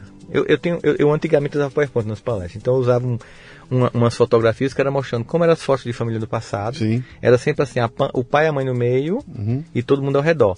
A partir dos anos 50, especialmente dos anos 60, a criança fica no centro e Uhum. os pais ficam ao redor. Começa o que Lia Luft chamava de infantocracia. Sim. né? A criança no centro. E pro ego da criança aquilo é muito destrutivo, porque ela acha que ela é. o- Porque quando a criança nasce, ela acha que é o centro do universo, que a gente chama de egocentrismo infantil. E ela, para amadurecer, tem que sair dessa posição egocêntrica para entender que tem mais gente no mundo. O que as pessoas fazem hoje é reforçar e manter a pessoa na posição egocêntrica. A criança domina a casa, tem filhos que escolhem a, marca do carro, que gritam pai e mãe, que diz respeito. Eu já vi cenas em aeroporto, em avião, que você fica revoltado. Cara, eu fui almoçar outro dia, bicho. Tava no restaurante e entrou uma família, sete pessoas. Não, mais, nove pessoas. Eram sete adultos, entre vô, avó, adultos já de Uhum. seus 30, 40, 70 anos de idade. E uma menina. Uma menina devia ter seis anos de idade. Cara, parecia Santa Ceia. Jesus Cristo com todo mundo em volta pagando pedágio para ele. Pra ela. Tudo era a que menina. queria. Os adultos não conversavam. Uhum. Era- eu olhei para aquilo e falei, cara, mas que horror, cara. Destruindo a criança. Passa né? uns dias eu recebo visita em casa de um casal de amigos do meu filho. Ele e ela, novinhos, com dois filhos pequenos, bem pequenininhos. Um menino de um ano, um ano e pouco, e uma menina de três. Cara, não teve visita. A visita era correr atrás das duas crianças, porque elas iam destruir a casa. Não tinha conversa, não tinha papo. A mãe não podia fazer nada, porque as crianças estavam em cima da mãe. E elas dominaram aquilo tudo. E eu olhei para aquilo e falei, cara, mas é, é assim hoje em dia? E eu, se era moleque, eu fizesse isso, meu pai me dava um peteleco, eu ia me recolher com meus primos quietinhos lá para brincar. Eu não ia dominar. mano. E hoje, Não, cara, não. tomaram conta, né? Minha mãe, ela fa- eu digo que minha mãe era aquela mãe Bluetooth. Ela olhava e eu já recebia tudo o comando. Eu, opa, pare, que é melhor você parar, né? Pelo olhar, né? E, e, e, na verdade é aquela coisa de muito até de uma, um erro até da visão da psicologia e o conceito de trauma. Não, não faça isso que vai traumatizar a Sim. criança. Não, não. E aí foi criando uns cristalzinhos da boêmia que qualquer coisinha quebra. Sim. E hoje sim, são, se tornaram. Porque o que acontece? No momento em que eu não crio meu filho para o mundo e quero que o mundo se adapte ao meu filho, eu fico criando uma bolha. Um dia essa bolha quebra, porque o mundo vai chegar e vai quebrar e trincar esse Sim. vidro. Você morre, no mínimo você vai embora do cenário. E essa pessoa não desenvolveu capacidade nenhuma de enfrentar o mundo. Exatamente. Aí o que, é que acontece? Acabou o namoro, vou me cortar. Tô com tédio, vou me cortar. Porque eu não sei lidar com tédio, Sim. com o fim do namoro, com eu não posso comprar teu tênis, eu não vou Meu, trocar meu- teu meu celular. chefe me deu um feedback dizendo que eu fiz um trabalho merda e eu entendo que eu sou um merda. Meu chefe me chamou de merda, mãe chamou de advogado porque eu vou. É, é assim. Eu fiz uma. Eu te falei que a gente lançou um podcast, o, o Café com Leite, né? Uhum. Você tem que ouvir, cara. Você vai Vou ter que ouvir, entrar nessa, nesse jogo. É, e, e no material de apresentação dele, eu sempre abro com uma foto difusa de alguém no fundo e eu leio uma frase ali. Uhum. E esse alguém é o Walt Disney, né? E essa frase é é uma resposta que o Disney deu aos críticos que diziam para ele que ele dava muita ênfase para vilões no filme. Ele falou, cara, teus filmes são sensacionais, mas bicho, a melhor coisa do filme é o vilão. Tem muito vilão. Os vilões têm um. é, Não pode ser assim. muito grande. E ele falou o seguinte, falou, cara, o mundo está repleto do mal. É, evitar que as crianças vejam o mal só vai desprepará-las para atacar o mal. Eu tenho que mostrar que o mal existe e mostrar que é possível derrotá-lo. Uhum. A função do vilão no meu filme é mostrar, é- não é esconder o mal, mas é mostrar que é possível derrotá-lo, né? Uhum. Que é exatamente o que você está falando. Quer dizer, que se eu, se eu protejo o meu filho de Tudo. todos os vilões, a hora que o vilão Acabou. aparece, Acabou, não ele tem. não tem repertório nem para. Não, nem para dar nome a propriedor. Sim? O que, que a gente tem hoje como epidemia de suicídio infantil juvenil? É o seguinte, eu sou despreparado para lidar com a dor. Não existe vilões no mundo porque tudo é para mim. Eu Sim. sou o senhor da casa, igual a gato, que acha que você tá lá, mas a casa O é dele. pet dele. É o pet dele. E aí, quando a dor chega, eu não sei dar nome a essa dor. Eu não sei lidar com essa dor, porque não me sei, eu não sei gerenciar a emoção que é complexa. E em algum momento de maior fragilidade, eu chego a uma conclusão infeliz. Como eu não sei lidar com essa dor, mas eu não sei suportar essa dor, só me resta uma alternativa: destruir aquele que sente essa dor. Destruir Aquele que sente essa dor. aquele Aí que eu me sente mato. essa dor. Você Aí eu me mata, mato. Sim. sim. Porque não eu- é nem destruir aquele que provoca essa dor. Não, é que- o que sente. Sim. Porque como eu, eu descobri de forma infeliz, muito tarde, que eu não controlo o mundo me machucar, porque meus pais achavam que podiam controlar o mundo me machucar, demita essa professora que olha a nota que deu para o nosso filho, Sim. né? Eu vou tirar da escola se você não demitir a professora, o professor. Grupo de WhatsApp de pais de escola Sim. É a nova fogueira medieval, meu É amigo. terrível, cara. Ó, você já imaginou, Luciano, que a gente fazia o seguinte: imagine que você vai fazer uma- um projeto arquitetônico. Você contrata um escritório de arquitetura e chega lá para a secretária do cara, ó, me dá o telefone dos outros clientes dele. Para quê? Eu vou criar um grupo de WhatsApp dos clientes, porque eu vou discutir os projetos. Gente, vocês acham que essa concretase é a correta? Esse é o pé direito correto? Essa é a fiação? Esse, esse porcelanato não está exagerado? Vocês acham que, que é isso? Ou então você vai fazer uma cirurgia neurológica, aqui lá no Einstein ou no Sírio, e aí você pega o, o nome dos outros, dos outros pacientes para discutir, ah, você acha que tem que ser anestésico geral? Esse é o campo cirúrgico correto? Esse tempo de cirurgia, eu tô desconfiado, acho que esse cara não, ah, tá, não, tá errado. Ninguém faz um grupo do WhatsApp para discutir nenhuma profissão. Mas uhum. para professor fazer isso. Como se pedagogia não fosse uma ciência. Pedagogia não é só uma ciência, é a ciência que forma todas as outras ciências. Sim. Né? Steve Jobs passou por professoras primárias. Então, uhum. você fica atacando aquelas pessoas que estão ali cuidando do seu filho e, e, de 50, 40, 20, mal você dá conta do seu. Né? Então, há, há uma caoticidade na relação das famílias com a escola. Inclusive, a gente olha muito para esse lugar, né, Educa, que é entender o seguinte: a gente não pode colocar escola e família como antagônica, mas como uhum. parceiros de, da mais bonita jornada humana, que é de formar seres humanos. Então é preciso que a escola também olhe para a família e entenda: não adianta mais acusar e apontar deles, mas estender a mão uhum. para ajudar essas pessoas, porque eles estão perdidos, mas não é má intenção. Estão perdidos mesmo. Mas então, não era assim nos anos 60, cara? No... Não era assim nos anos 60 e 70 de você ter essa coisa da.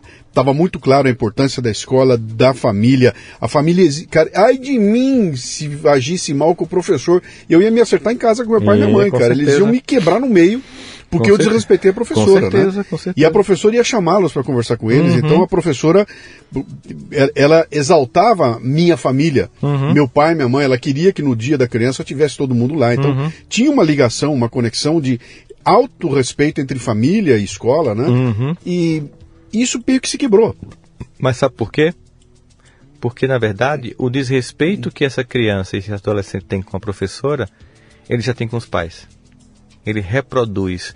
Uma criança que desrespeita um professor, ele uhum. com certeza não respeita os pais. Então, como esses pais perderam lugar de autoridade, não Sim. tem mais adulto na sala em muitas casas. Sim tem uma criança déspota mandando todo mundo. Como esses, como esses pais não têm mais autoridade sobre essas crianças, eles chegam na escola achando que professor tem que ser gritado como o pai e a mãe é gritado. E aí, como a escola também é um business, é um negócio, tem que pagar as contas, se uhum. o pai começar a dizer, vou tirar meu filho daqui, tem escola que termina cedendo. E nisso foi se cedendo a um ponto que hoje está todo mundo adoecido. Os pais estão adoecidos. Sim. Os professores estão entre os profissionais que mais têm burnout no mercado hoje de trabalho, porque Sim. são acusados tem que trabalhar pra caramba em várias escolas para poder ter um salário decente. Então, a gente está, inclusive violência, né, que a gente vê, a gente está hoje aqui um, um, um, dia depois de um momento tão trágico em que uma pessoa entra numa escola com um machado. Sim. Ou seja, é algo que aponta uma falência. Uma falência que não é só da família, que não é que não acusa, não é uma acusação contra a escola, é existe um contexto inteiro. A gente chamaria no, na filosofia de o Zeitgeist, o espírito do tempo. Sim. Está adoecido. E, e não tem uma solução fácil, não tem uma variável a ser analisada, mas há uma urgência porque a gente tem uma epidemia de suicídio infantil juvenil, a gente tem ataque às escolas, famílias desesperadas, a pandemia só explicitou e jogou isso lá para a potência de mil, uhum. né? Há um, como você estava, a gente antes nos bastidores conversando, um adoecimento psíquico coletivo Sim. como terceira, quarta onda dessa pandemia, que é prevista sempre depois de pandemias acontece, uma onda, né? Que também depois é revertida numa profunda busca de vida, né, que vem ali, ali os anos 40, depois dos anos, depois da Segunda Guerra Mundial vem os anos 60. Sim. Então, na sequência vem uma busca de muitas mudanças e vida. Mas a gente está ainda no meio ainda dessa é, é, emanação de um caos psicológico, de um caldo de cultura muito nefasto. A sensação que se tem hoje é de que a gente vive uma tempestade perfeita para o caos. Uhum. Porque, por exemplo, quando uma pessoa ela acha que pode chegar numa escola e fazer isso, ela não vê mais nenhuma retenção para os impulsos mais primitivos. Então, deixa eu. Deixa eu, eu, eu, evitei de falar nesse assunto da, da, do, de ontem. Todo mundo escreveu, eu falei, não vou escrever, vou ficar quieto na minha aqui. Uhum.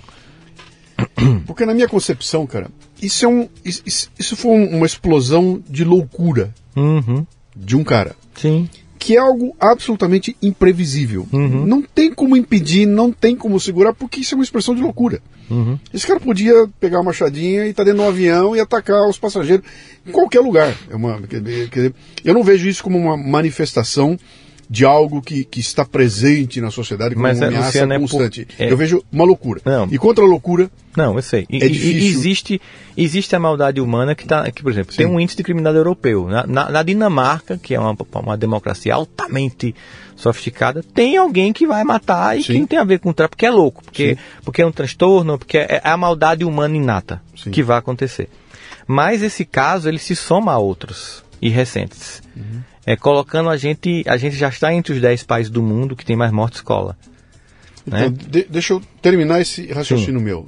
Para mim, onde é que essa coisa pega? Uhum.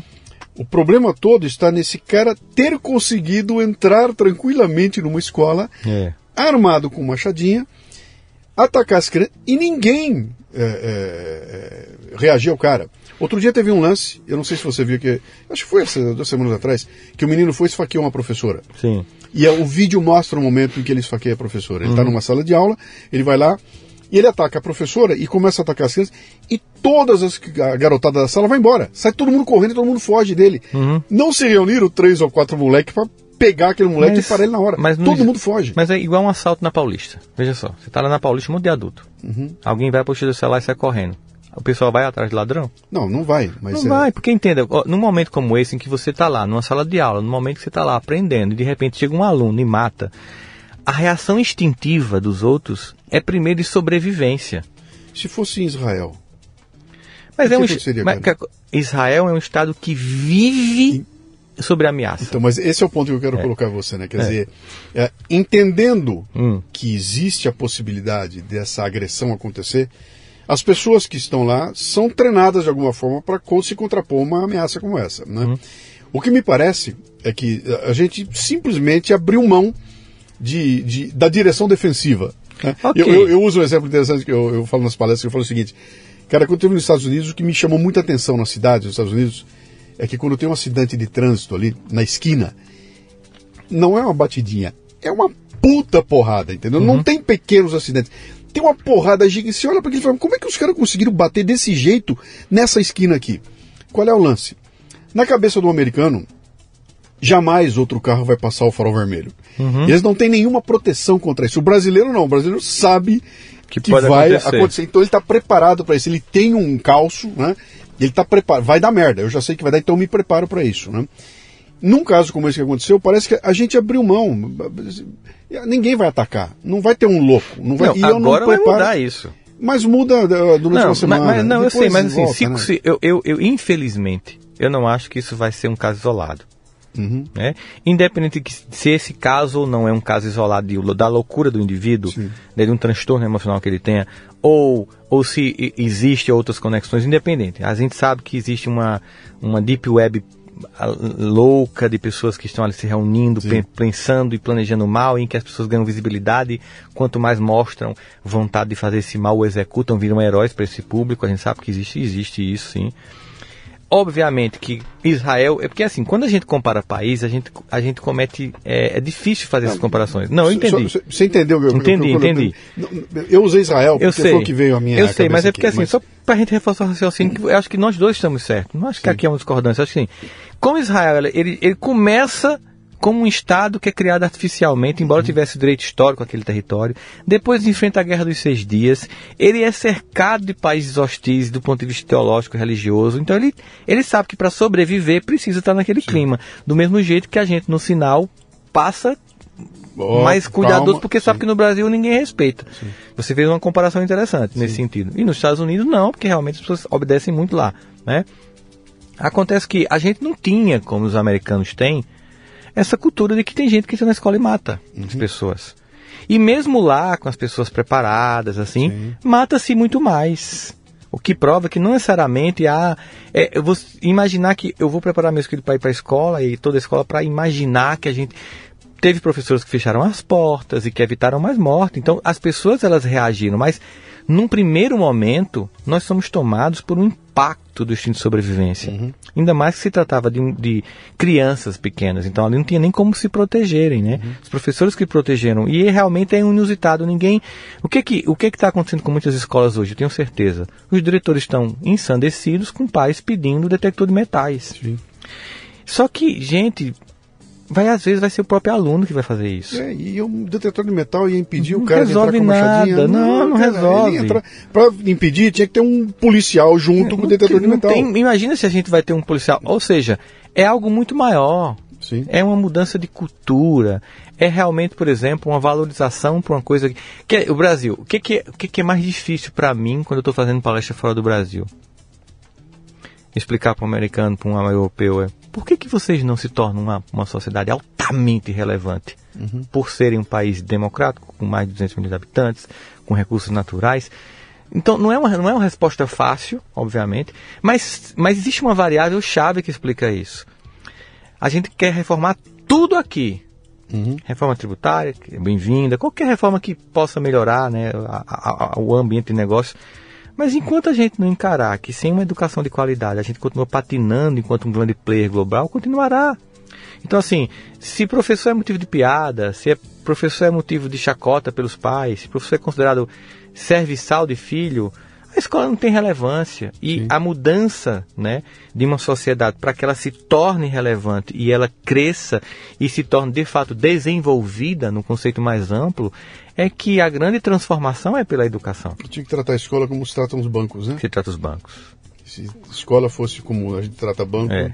seria tudo diferente. toda essa importância. Por exemplo, a gente tem no Brasil, é, porque tem escola, existem escolas públicas de altíssima qualidade, tem, é, é, é provado em várias cidades do Brasil que é possível ter uma escola pública de altíssima Sim. qualidade.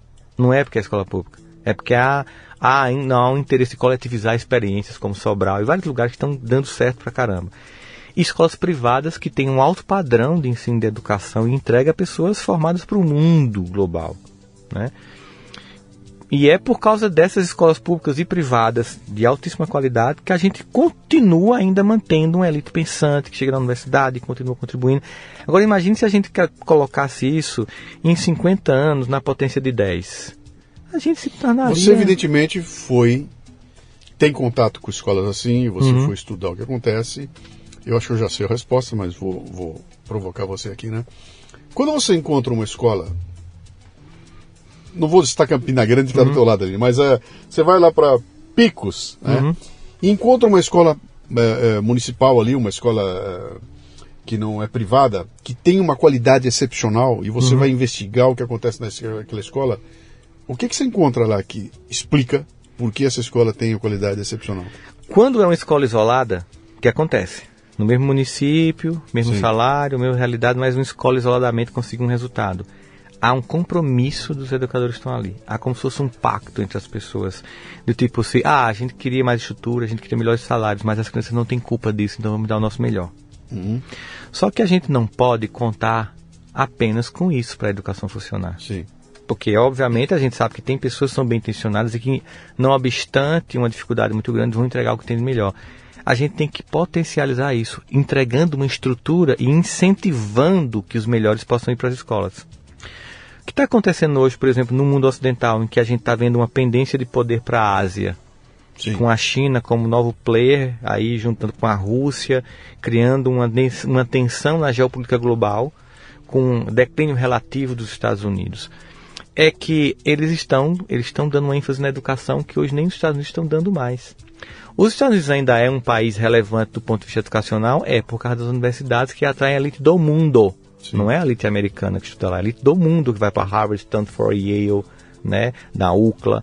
Então tem lá, os filhos dos executivos chineses, europeus estão por lá. E os asiáticos fazem um Um estrago, nas que é uma vagas. coisa. É, e, né? detonam, né? É, então assim, o que acontece? É, estraga no bom sentido, No né? bom Porque sentido, eles estão sempre em primeiro tomam, lugar, eles têm tomam. aquela disciplina. Tomam as vagas, Sim. né? O que, que acontece? Se eu não, se eu não valorizo a educação, se eu, eu não, se eu não potencializo, hoje, por exemplo, os americanos querem, como é que eu faço para atrair um jovem que acabou de sair de Harvard para dar aula na escola pública? Se, se ele não é valorizado, se para muitas vezes, é, para algumas pessoas, infelizmente, a pedagogia é como se fosse a última opção e não o desejo. Uhum. Então, se eu não tornar a escola atraente, se eu não der condições para que aquela experiência que uma escola conseguiu, o município inteiro consiga, que é o que, por exemplo, em alguns municípios já se conseguiu, porque se foi criando uma política que foi sendo consolidada e que não sofreu solução de continuidade, apesar de alternância de poder entre partidos, mas porque todo mundo meio que pactuou, não. não independe de quem vai entrar aqui nesse município, continua. Como aconteceu em Gramado, né? Eu faço muita palestra lá e, e o pessoal me fala, não, começaram aqui os prefeitos, independente de quem ganhar, Sim. deixar claro que Gramado é uma cidade turística, que tinha que manter essa arquitetura, Sim. que você tem que construir isso desse jeito. Então, se alguém for construir um hotel aqui novo, tem que construir mais no estilo da arquitetura da cidade. Sim. E aí você, como a mesma coisa, por exemplo, foi, foi mantido um padrão Um ali. plano diretor. Tem um, Um plano, plano diretor mínimo. depende de quem está na, na direção. A gente tem, obviamente, aqui. A, a- a Coreia fez isso, né? Coreia fez isso, tem um mudou. plano de 25 anos, não importa quem é o líder, Não importa. o plano está aqui, ó. A gente sabe que no Brasil a gente, tem, a gente não tem política de Estado, tem política de, de quatro anos de mandato, né?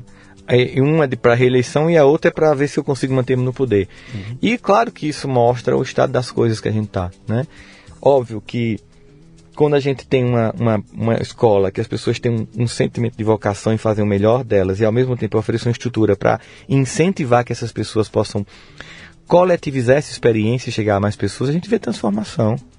Eu sou uma pessoa que só estou onde estou por causa da escolha, desculpa, que a minha família fez em, sendo uma família pobre, apostar na educação como uma herança que mudou a minha trajetória de vida financeira totalmente. né? Então, obviamente que eu quero, pela minha fala, pela minha experiência, inclusive com essa empresa socioemocional Educa que a gente leva para as escolas, levar isso também para potencializar e globalizar essa experiência de potencializar, por exemplo, esse olhar da mãe que olhou para o filho e disse, você vai ser alguém, um professor que diz, você vai ser Isso. alguém. De- deixa eu pegar um gancho bom que você está me dando aí, porque é, é muito tentador quando você. esse- é, é, essa fala que você teve aí, a gente jogar essa responsabilidade no colo do presidente, do prefeito, do, do delegado, do. Ou seja, o Estado tem que fazer, o Estado tem que suprir. Como ele não faz, deixa assim que vai dar merda. Aí todo entendeu? mundo abre a mão e... É, e a gente joga, sempre aponta e joga lá em cima. Mas tem um outro lado aí, que é o lado da a mãe que falou com o filho e o professor que, que se dedicou. Quer dizer, tem uma coisa individual que começa conosco aqui na própria sociedade. De novo, eu vou recorrer. Tem uma palestra sobre meritocracia, né? Sim. Chama Quanto Você Vale, né?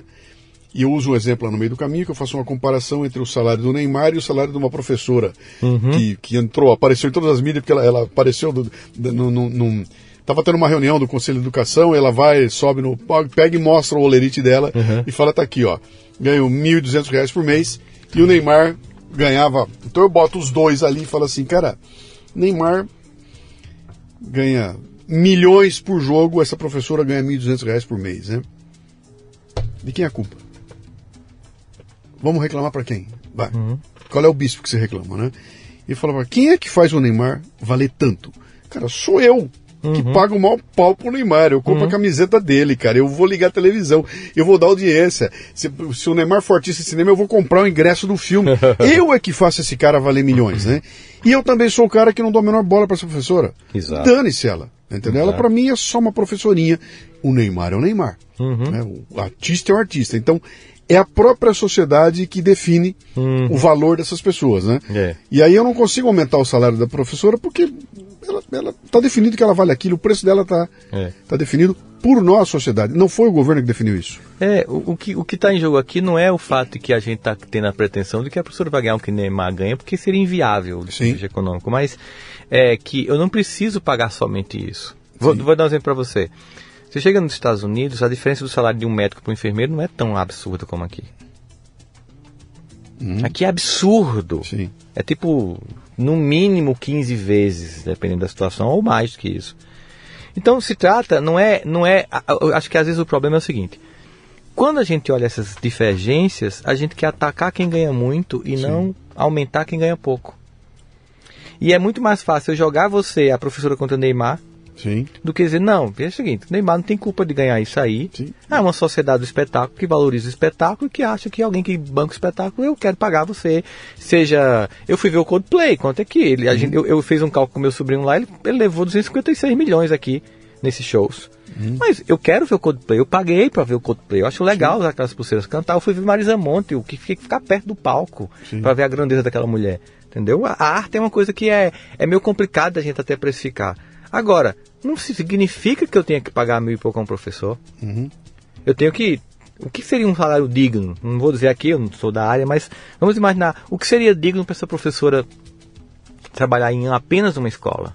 E, e não, não dá aula se preocupando Não, com a conta que ela vai vai, vencer. ela vai dar aula somente para aquela escola. Então ela vai realmente, aquela hora parada, que é chamada hora Sim. parada, é o professor em casa trabalhando. Que ela vai sentar, Sim. ela conhece Joãozinho, Maria, Pedro, e ela sabe que a aula tem que ser voltada para eles, porque ela só dá aula naquele lugar, porque ela não sai de 30 em 30, de uma escola atrás da outra, sem tempo de educar o próprio filho, para poder ter um salário minimamente digno para comer. Não vai funcionar. Então não está nada contra o Neymar ganhar muito. Eu quero que ela ganhe bem, para que ela seja uma professora capaz, para que ela eduque uma geração de pessoas boas, porque eu quero que o meu filho também seja bem educado, porque não adianta eu pagar uma escola muito cara para o meu filho, ele ser bem educado, e a filha da pessoa que mora na comunidade pobre não ter educação, e quando meu filho for passando com o telefone na rua, ele puxar e nesse assalto brincando, mata meu filho.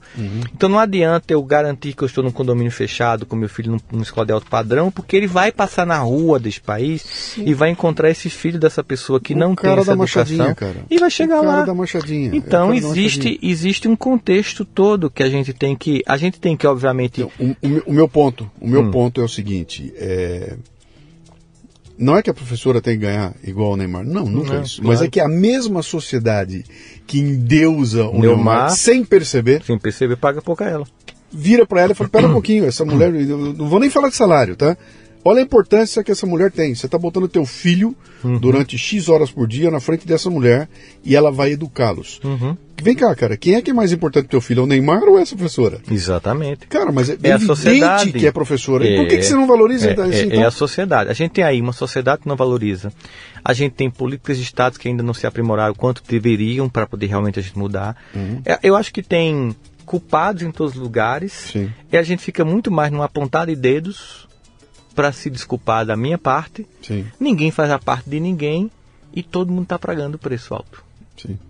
Então a gente tem que, enquanto coletividade, cobrar políticas de Estado mais voltadas para uma educação mais eficiente, enquanto pais, fazer o que a gente deixou de fazer para educar filhos decentes, que respeitem você, e ao respeitar você, respeitem seus, os professores, porque sabe o que é mais trágico? Esse filhozinho mimado, que você dá tudo para ele, que você acha que ele tem que tratar mal a pessoa que trabalha na sua casa, que está ajudando a fazer a comida, que humilha o porteiro do condomínio e que humilha a professora, é esta criaturinha que vai te botar num asilo sem nada, que não vai trocar uma fralda quando você precisar, porque você ensinou a ele que pessoas frágeis têm que ser descartadas ou tratadas como se- subservientes. Lembro que uma vez eu estava dando aula e um, um aluno chegou, professor, vou casar com fulano. E eu queria que a gente gosta muito do senhor, a gente quer que o senhor vá para o casamento. E como a gente sabe que o senhor gosta muito do senhor diz o que pensa quando a gente pergunta, eu estou aqui só eu, professor. O que é que o senhor acha desse casamento? E eu, eu odeio essa pergunta porque eu digo. sabe assim, eu meio que eu tenho um compromisso de dizer, né? É. Eu digo, ó, você quer que eu seja sincero mesmo? Quer, não. Você se acha a menina mais bonita da universidade. Ele se acha o cara mais bonito da universidade. E tem um problema? Não, não tem problema nenhum com relação a isso. Mas é porque é, vocês são duas deidades querendo culto. Uhum. Então tem dois altares. Quem é que vai ser o servo nessa relação? Então há uma, uma imaturidade de vocês dois. né? Eu, disse- eu brinquei assim comigo. É o casamento de João, João Mimado com Maria que se acha. É um caos.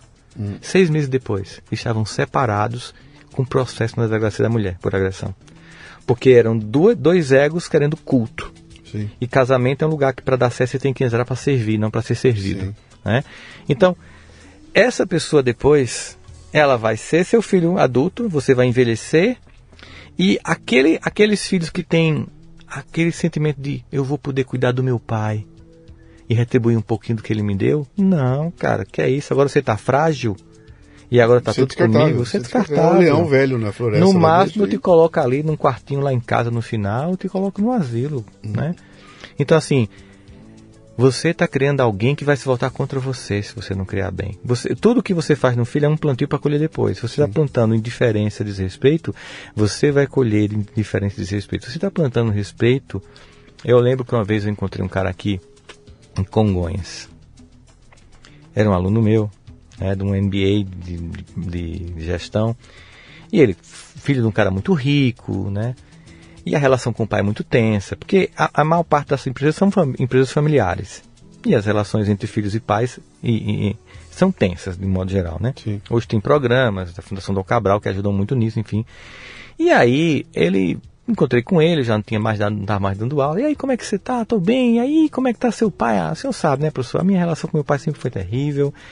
Meu pai continua sendo aquele homem bruto, um completo idiota. Você veja, professor, eu tenho formação em universidade pública, eu tenho MBA na FGV, na Dom Cabral, fiz mestrado em Business em Harvard, eu falo dois idiomas além do português.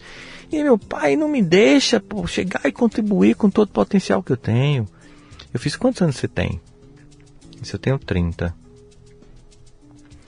O que, que você tem? Você tem uma banca de revista na Paulista? Não. Tem alguma empresa? Não. É, quem pagou teu mestrado em Harvard? Meu pai. Ah, o completo idiota que pagou para você o mestrado em Harvard. E teus cursos todos? Ah, é. Então vamos lá, teu pai com 30 anos, ele tinha o quê? Ah, ele já tem uma empresa. Herdou? Não, construiu do nada. E ele tinha que formação? Ah, ele tinha oitava série. Então, você tá me dizendo, olha o que você está me dizendo. Você está me dizendo o seguinte, que você tem um mestrado em Harvard e não tem absolutamente nada. E teu pai, com 30 anos, na oitava série, já era um homem rico, do nada ele fez uma empresa. E você está me dizendo que ele é o completo idiota. Uhum. Você tem certeza que ele é o completo idiota? Eu vou te dizer uma coisa, a coisa mais importante que seu pai tem, tem para deixar para você não é a empresa que com seu ego você quebra em seis meses. É essa capacidade de sem estrutura nenhuma se tornar um grande empreendedor. Uhum. E sua prepotência não está fazendo com que você receba essa que é que ele tem para te dar. Não estou discutindo o fato que ele realmente pode ser uma pessoa bruta, difícil, é, talvez ele tenha vestido uma armadura para vencer e não conseguiu tirar a colô nele, ele está lá no ataque ainda, mas você não está percebendo que a maior herança é isso, cara. Essa criatura. Isso não, não se ensina em Harvard. Não, não, isso não vem de Então volta para lá com humildade. Você quer piorar essa história toda, cara? Bota dentro dessa, desse caldeirão que você estava citando aí. Essa loucura toda dos influencers com seguidores Ai, babando ovo, com eu tenho um milhão me seguindo, eu tenho isso e aquilo, a minha vida é maravilhosa, veja como eu sou bom, veja como eu sou lindo, veja como eu viajo, veja como eu sou rico. Cria-se um, um universo Fantasioso. mentiroso, é, é um metaverso, já é, um É. metaverso, né? É. que é uma fantasia que aqueles que, olha, agora eu estava lendo uma notícia ontem diz que o Brasil já tem hoje Mais como- influência do que. do que médico, cara, do que dentista, do que é é influencer. Que vai saber você é influencer. Cara, peraí, um, alguém vai ter que fazer as coisas, né? É. Além de influenciar, né? Alguém tem que fazer as coisas, né, cara? Meu Deus É, do mas céu. você sabe que É. esse, esse processo, Luciano, de, de influência dessa coisa toda que as pessoas fazem, né? É, eu tenho uma rede social, né? Eu tenho aí mais de 1 milhão e 200 mil pessoas no, no Instagram, isso no YouTube tem quase um milhão e tal. Mas eu não sou uma personalidade. Eu não sou uma pessoa pública, eu sou uma personalidade pública. Então quem me segue não vai lá ver se eu estou comendo camarão, Sim. se eu estou em Dubai. Não. Quem vai na rede social vai ter conteúdo de desenvolvimento humano. Eu não vou estar usando lá a minha vida pessoal para dizer, olha, olha o que eu tenho. Não, não vou fazer isso. Eu, eu não, eu, eu me recuso eu- é. terminantemente, cara. mas eu vou te contar uma, publicar- uma história que, eu, que passou comigo. Eu estava vindo do voo de Manaus para São Paulo. São quatro horas de viagem. É meu caminho para Miami, né? Manaus fica quatro horas de Miami e quatro horas de São Paulo. Sim. E eu estava vindo de Manaus para cá. E aí, do meu lado, na cadeira lá, tava na cadeira 1C, na cadeira 1A, B, C, D, tava um grande influencer de, de, de produtividade. Tava todo mundo dormindo de madrugada, ele acorda, vai no banheiro, lava o rosto, tira a almofadinha do pescoço, tira a máscarazinha, liga o laptop dele da Applezinho, né? O Mac Air dele e começa a gravar uma história. Olha aqui, gente. Quatro da manhã, Manaus Guarulhos, eu tô trabalhando, porque eu sou produtivo. Agora os derrotados do avião, ó. Aí fiz assim, ó, tudo dormindo. Quer vencer? Faça como eu. Quer ter meu carro? Faça como eu. Depois fechou o laptop e foi dormir. Hum. Quando chegou, não tinha Wi-Fi no avião antigamente. Quando ele chegou, ele foi postou.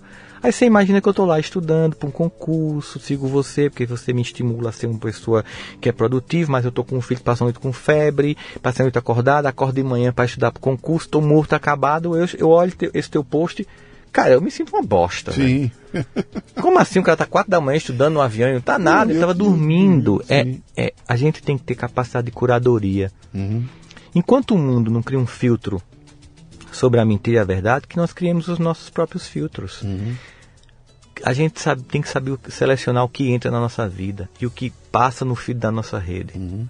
Para de curtir palhaço. É, eu diria que essa. Se alguém me perguntar qual é o atributo mais importante desses dias aqui, é o filtro, cara. O essa filtro. capacidade de você filtrar, porque isso vai valorizar teu tempo de vida, Uhum. isso vai apontar quem são as pessoas que vão influenciar a tua vida, né? Uhum. E se você não tiver filtro, cara, você tá ferrado. Você vai pegar esses, esses mentirosos aí, cara, esse monte de gente aí. Vamos voltar pro começo da nossa conversa aqui. Vamos embora. Esses moleques de 20 e poucos anos de idade, a fim de ganhar dinheiro.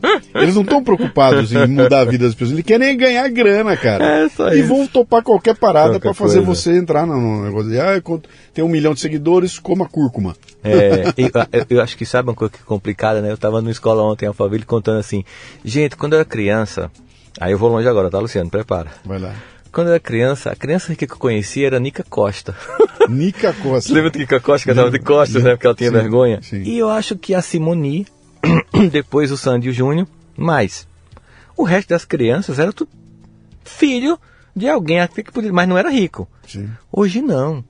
Hoje tem um monte de gente que está morando em, em- em Orlando, alugou uma mansão, anda de Ferrari, tem um canal de 3 milhões de pessoas, está cortando iPhone e todo mundo vendo. E ele ganhando nisso. Então, assim, aí você pega uma pessoa que está achando na escola e diz assim: ah, por que, que eu vou estudar? Se esse cara só com um canal no YouTube, pois todo mundo quer ser influencer, porque parece Sim. que. Mas é a mesma. Eu sempre digo para as pessoas: gente, isso é a mesma estatística do Neymar Sim. usar o Neymar, né? Para cada um milhão de crianças que estão jogando em várzeas, em terrenos baldios nesse país, um vai virar Neymar. Sim. Então a estatística não é favorável a apostar no influencer. Estude, meu amigo. O plano A de todo mundo é conhecimento. Até porque se você virar uma pessoa de sucesso na rede social, com conhecimento, a potência disso é muito maior. Sim. E a gente teve um exemplo recente aí, né? Você lembra do caso do Luva de Pedreiro? Uhum, É. Exatamente por não ter conhecimento, ele foi incapaz de administrar a carreira dele, cara. exatamente. Sobe que nem uma loucura que. Bom, eu não vou entrar no assunto aqui. É, não. eu vou- eu eu Vão eu cortar o vídeo gente, e aí era- o- o toda lá áudio, vai vão cancelar a gente. Meu caro, deixa só a gente ir pro final aqui. A gente já, já estourou, de certa forma. Você já tentou manter na uma hora e vinte, alguma Sim, coisa assim, mas quando o papo é bom, a gente vai embora aqui. Dava para ir até amanhã de manhã, né? E eu, eu, na verdade, quando eu chamei você pra gente trocar uma ideia, eu tinha uma ideia da gente conversar um pouco sobre essa, essa, essa quarta onda da pandemia, Uhum. que você citou aí, né? Que é essa doença, essa, essa psicose que tomou conta da sociedade e que deixa a gente. De, eu tenho uma amiga que, uma conhecida que saiu do mercado de trabalho há cinco anos atrás e voltou agora. Ela voltou pro mercado. Uhum.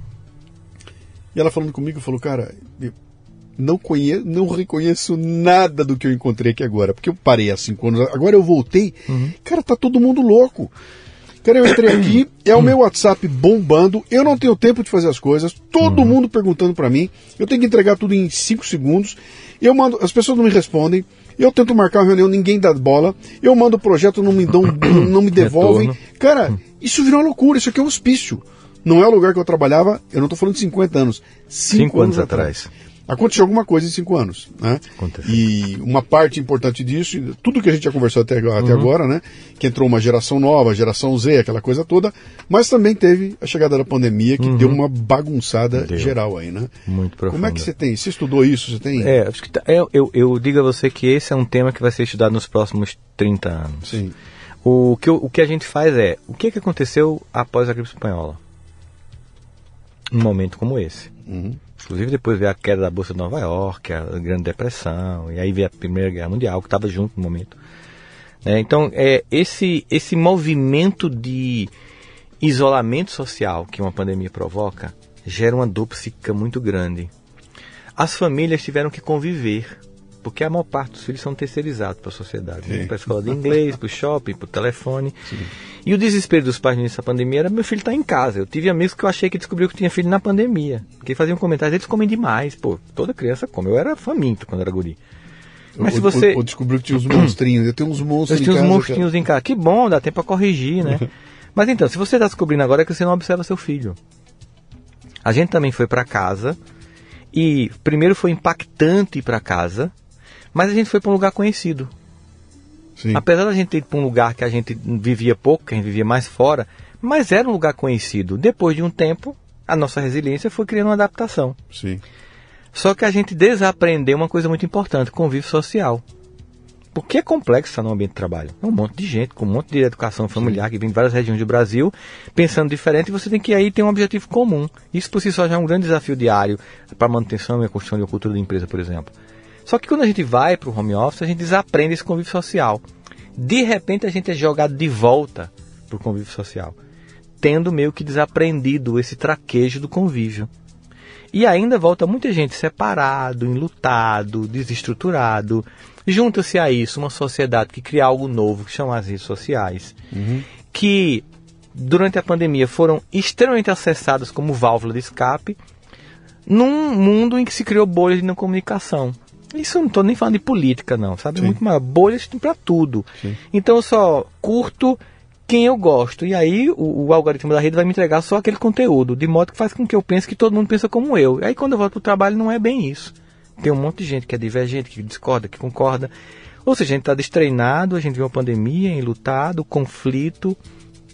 Ah, esses ambientes de crise econômica e política que se repetem, como a gente está tendo agora, a cada 70 anos, foi o que aconteceu na Alemanha em 39, está acontecendo aqui agora no Brasil e no mundo, cria é, um sentimento de vazio existencial, há uma queda de poder de consumo da classe média, há uma nova onda de super ricos na área de Big Tech, sempre que há uma mudança tecnológica muito grande, algumas pessoas pegam essa onda e vão, a classe média perde poder relativo de consumo nos Estados Unidos e na Europa, né? Você sabe, os anos 80 Sim. lá a classe média não tem o poder que tem hoje de consumo. E nesse momento os populistas de esquerda e direita aparecem dizendo eu resolvo. Porque é muito complicado tudo que eu estou falando com você aqui uhum. para explicar para o cidadão comum. É melhor dizer, não, a culpa é da direita, a culpa é da esquerda, Sim. a culpa é dos vídeos, a culpa é, é da, da, internet, não a terra é plana, a terra é redonda. Aí é tão fácil a gente somente acusar o outro do que entender a complexidade do que está acontecendo. Uhum. Porque na verdade a verdade é complexa, multifacetada e a mentira, a mentira é simples e só tem uma porta. Por isso que é tão fácil acreditar em mentiras. E a gente está aqui, dividido politicamente, famílias brigadas, intrigadas, em nome de pessoas que nem sabem que a gente respira. Uhum. Não é? Nem Lula, nem Bolsonaro, nem direita nem esquerda sabe que você aí existe. Então, se eu for brigar com um parente meu por causa disso, é uma bobagem do mundo, mas as pessoas brigaram. Sim. Se intrigaram, deixar de falar, não sei o que ela cortou. Então, veja, eu tô sem minha rede de apoio porque eu briguei por causa da política. Eu vim de uma pandemia e estou enlutado. É, existe uma crise econômica. Ainda chegou o chat GPT-4, inteligência artificial, dizendo que vai acabar com tudo. Ou seja, e haja saúde mental. Então, se você não se cuidar, eu digo assim, o maior investimento que alguém pode fazer na vida é em saúde mental. Sim para suportar esse mundo que já está e que infelizmente não adianta eu mentir, você sabe disso, Luciano. Não tem previsão de que vai melhorar no curto prazo. Hum. E, se você fizer uma, uma análise, outro dia eu tive essa discussão, essa conversa com o pessoal, numa live que eu fiz aqui com o meu pessoal, né, aqui, dizendo o seguinte aqui, eu usei como exemplo aqui. Uhum. Eu vim para cá, para essa casinha aqui que você conheceu uhum. aqui em 2014. Uhum. E na época eu deixei de pensar em comprar essa casinha aqui por 380 mil reais. Hum. Né? Hoje eu não compro essa casinha aqui por menos de um milhão e meio de reais. é absolutamente impossível. Em 2014 até dava para eu pensar no assunto. Hoje é impossível eu fazer. Né? Uhum. E se você fizer uma análise assim, cara, tente comprar um carro popular hoje. É. Cara, eu, eu quero um pouquinho, um pouquinho melhor, um HB20 é 90 pau, cara. É, é absurdo. Entendeu? Então, poder de consumo Vamos fazer a viagem? Vamos fazer a viagem? Vamos ah. para Manaus? Vamos... Quanto custa a passagem? Então, tudo está mais difícil. Né? Então, mesmo com a gente tendo uma posição hoje, eu tenho muito mais conforto do que meus pais tiveram quando eu tinha uhum. idade, eu tenho muito mais acesso, eu tenho tudo muito mais. Porém, é tudo muito mais difícil do que era lá atrás. Sim. Né? Então, a, a, independente do mundo ficar pior ou não, mesmo com o mundo tendo melhorado, está tudo muito mais difícil de fazer. Tá né? Muito mais difícil. Muito mais complicado, né? É, e nesse movimento aí a gente tem que entender que há também uma, uma sociedade que apela para a loucura de que eu tenho que ter tudo que o desejo de Sim. consumo tem que estar. Tá. Eu acho que uma das coisas dessa, desse filtro Sim. é um minimalismo. Sim. Né? Você, por exemplo, hoje você diz assim, eu gosto de trabalhar só aqui, eu consigo produzir tudo sozinho. Já percebeu que isso traz uma paz de espírito? Claro. Né? Não que a gente vai se isolar do mundo, tem coisa que você demanda para outro, mas Sim. às vezes a gente consegue perceber que a gente consegue fazer muita coisa que a gente estava delegando para os outros. E é uma escolha. Uhum. Uma escolha de, pô, eu posso ter menos e ser feliz. Você disse, ó, oh, eu estou morando aqui perto da, da, do estúdio, vendi os carros. Uhum. Qualidade de vida vinha a pé para cá. É qualidade de vida. É uma escolha. Você já não está mais naquela época, não, mas você tem que ter o status de chegar de carro aqui. Não, eu quero, uhum. quero vir a pé, cara, curtindo o amanhecer de um dia. Chega... Então, às vezes, mesmo num mundo louco como esse, que, como eu digo para você, ainda não tem previsão de melhorar no curto prazo, eu posso fazer uma escolha pessoal Sim. de ter mais saúde mental. Porque senão eu vou ficar sempre responsabilizando todas as variáveis externas e não dando conta da minha capacidade interna de controle. De isso, é, isso, é, Victor Frankl, cara. É, escolha.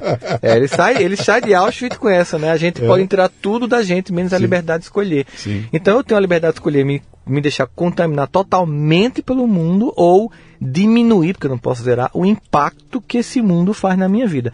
E se cada um de nós vai fazendo essa escolha individual, a gente vai criando uma onda coletiva de melhoramento da saúde uhum. coletiva do mundo. Sim. Porque ou eu enlouqueço como todo mundo, ou eu. Não, peraí, eu vou, não dá para comprar todo esse pacote de loucura que está acontecendo. Sim, deixa eu fazer uma conexão com o negócio que você falou lá atrás, que acho que é importante aqui.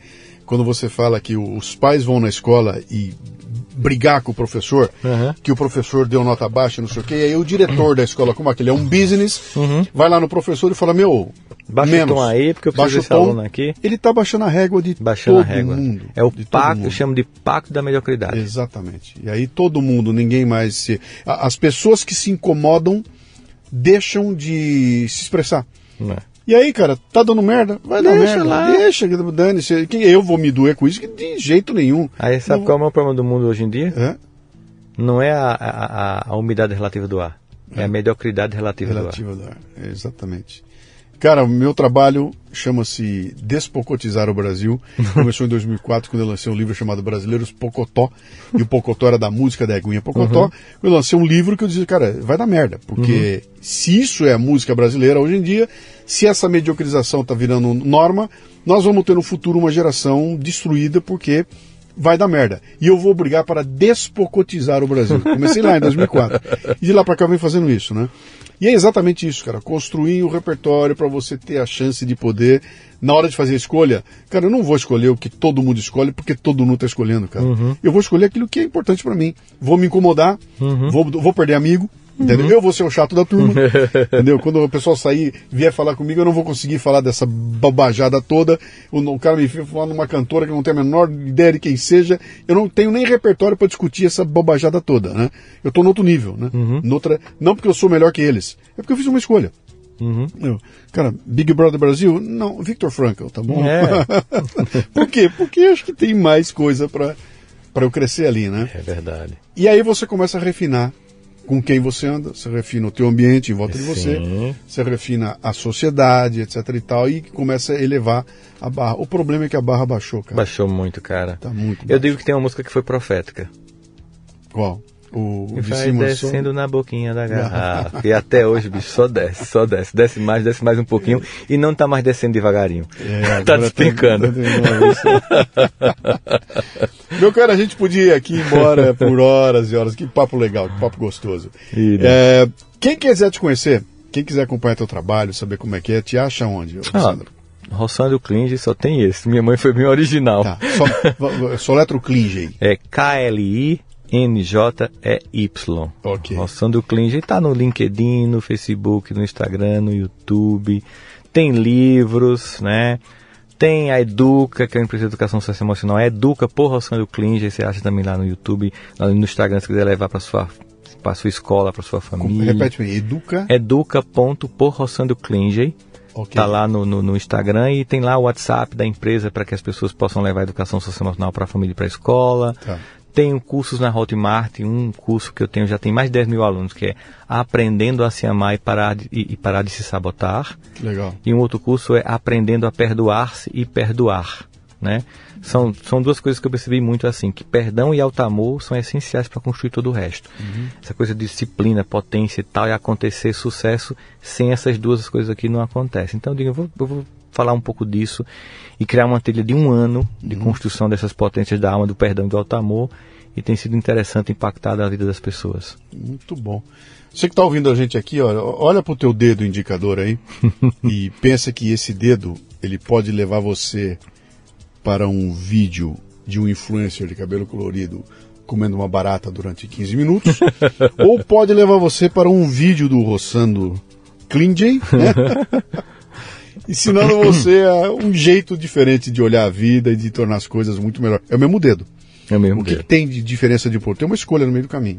E essa escolha é tua, cara. É, Você é. vai definir onde é que esse dedo vai bater e talvez isso defina para que lado a tua vida vai andar. De novo, o filtro, Um onde filtro. é que você vai botar teu tempo, onde é que você vai investir teu tempo, cara.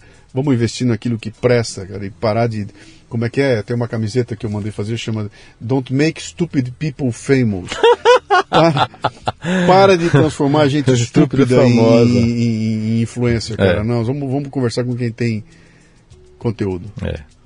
Meu amigo, Grande papo, cara. Obrigado pela Prazerzão, visita aí. alegria, Ah, vamos, vamos cara. falar mais vezes. sim, ser vamos sim, legal. vamos sim. Tá bom? Grande abraço.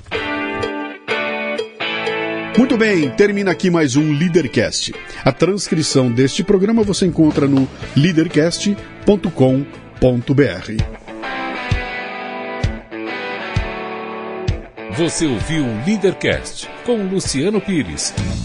Mais uma isca intelectual do Café Brasil. Acompanhe os programas pelo portal cafebrasil.com.br.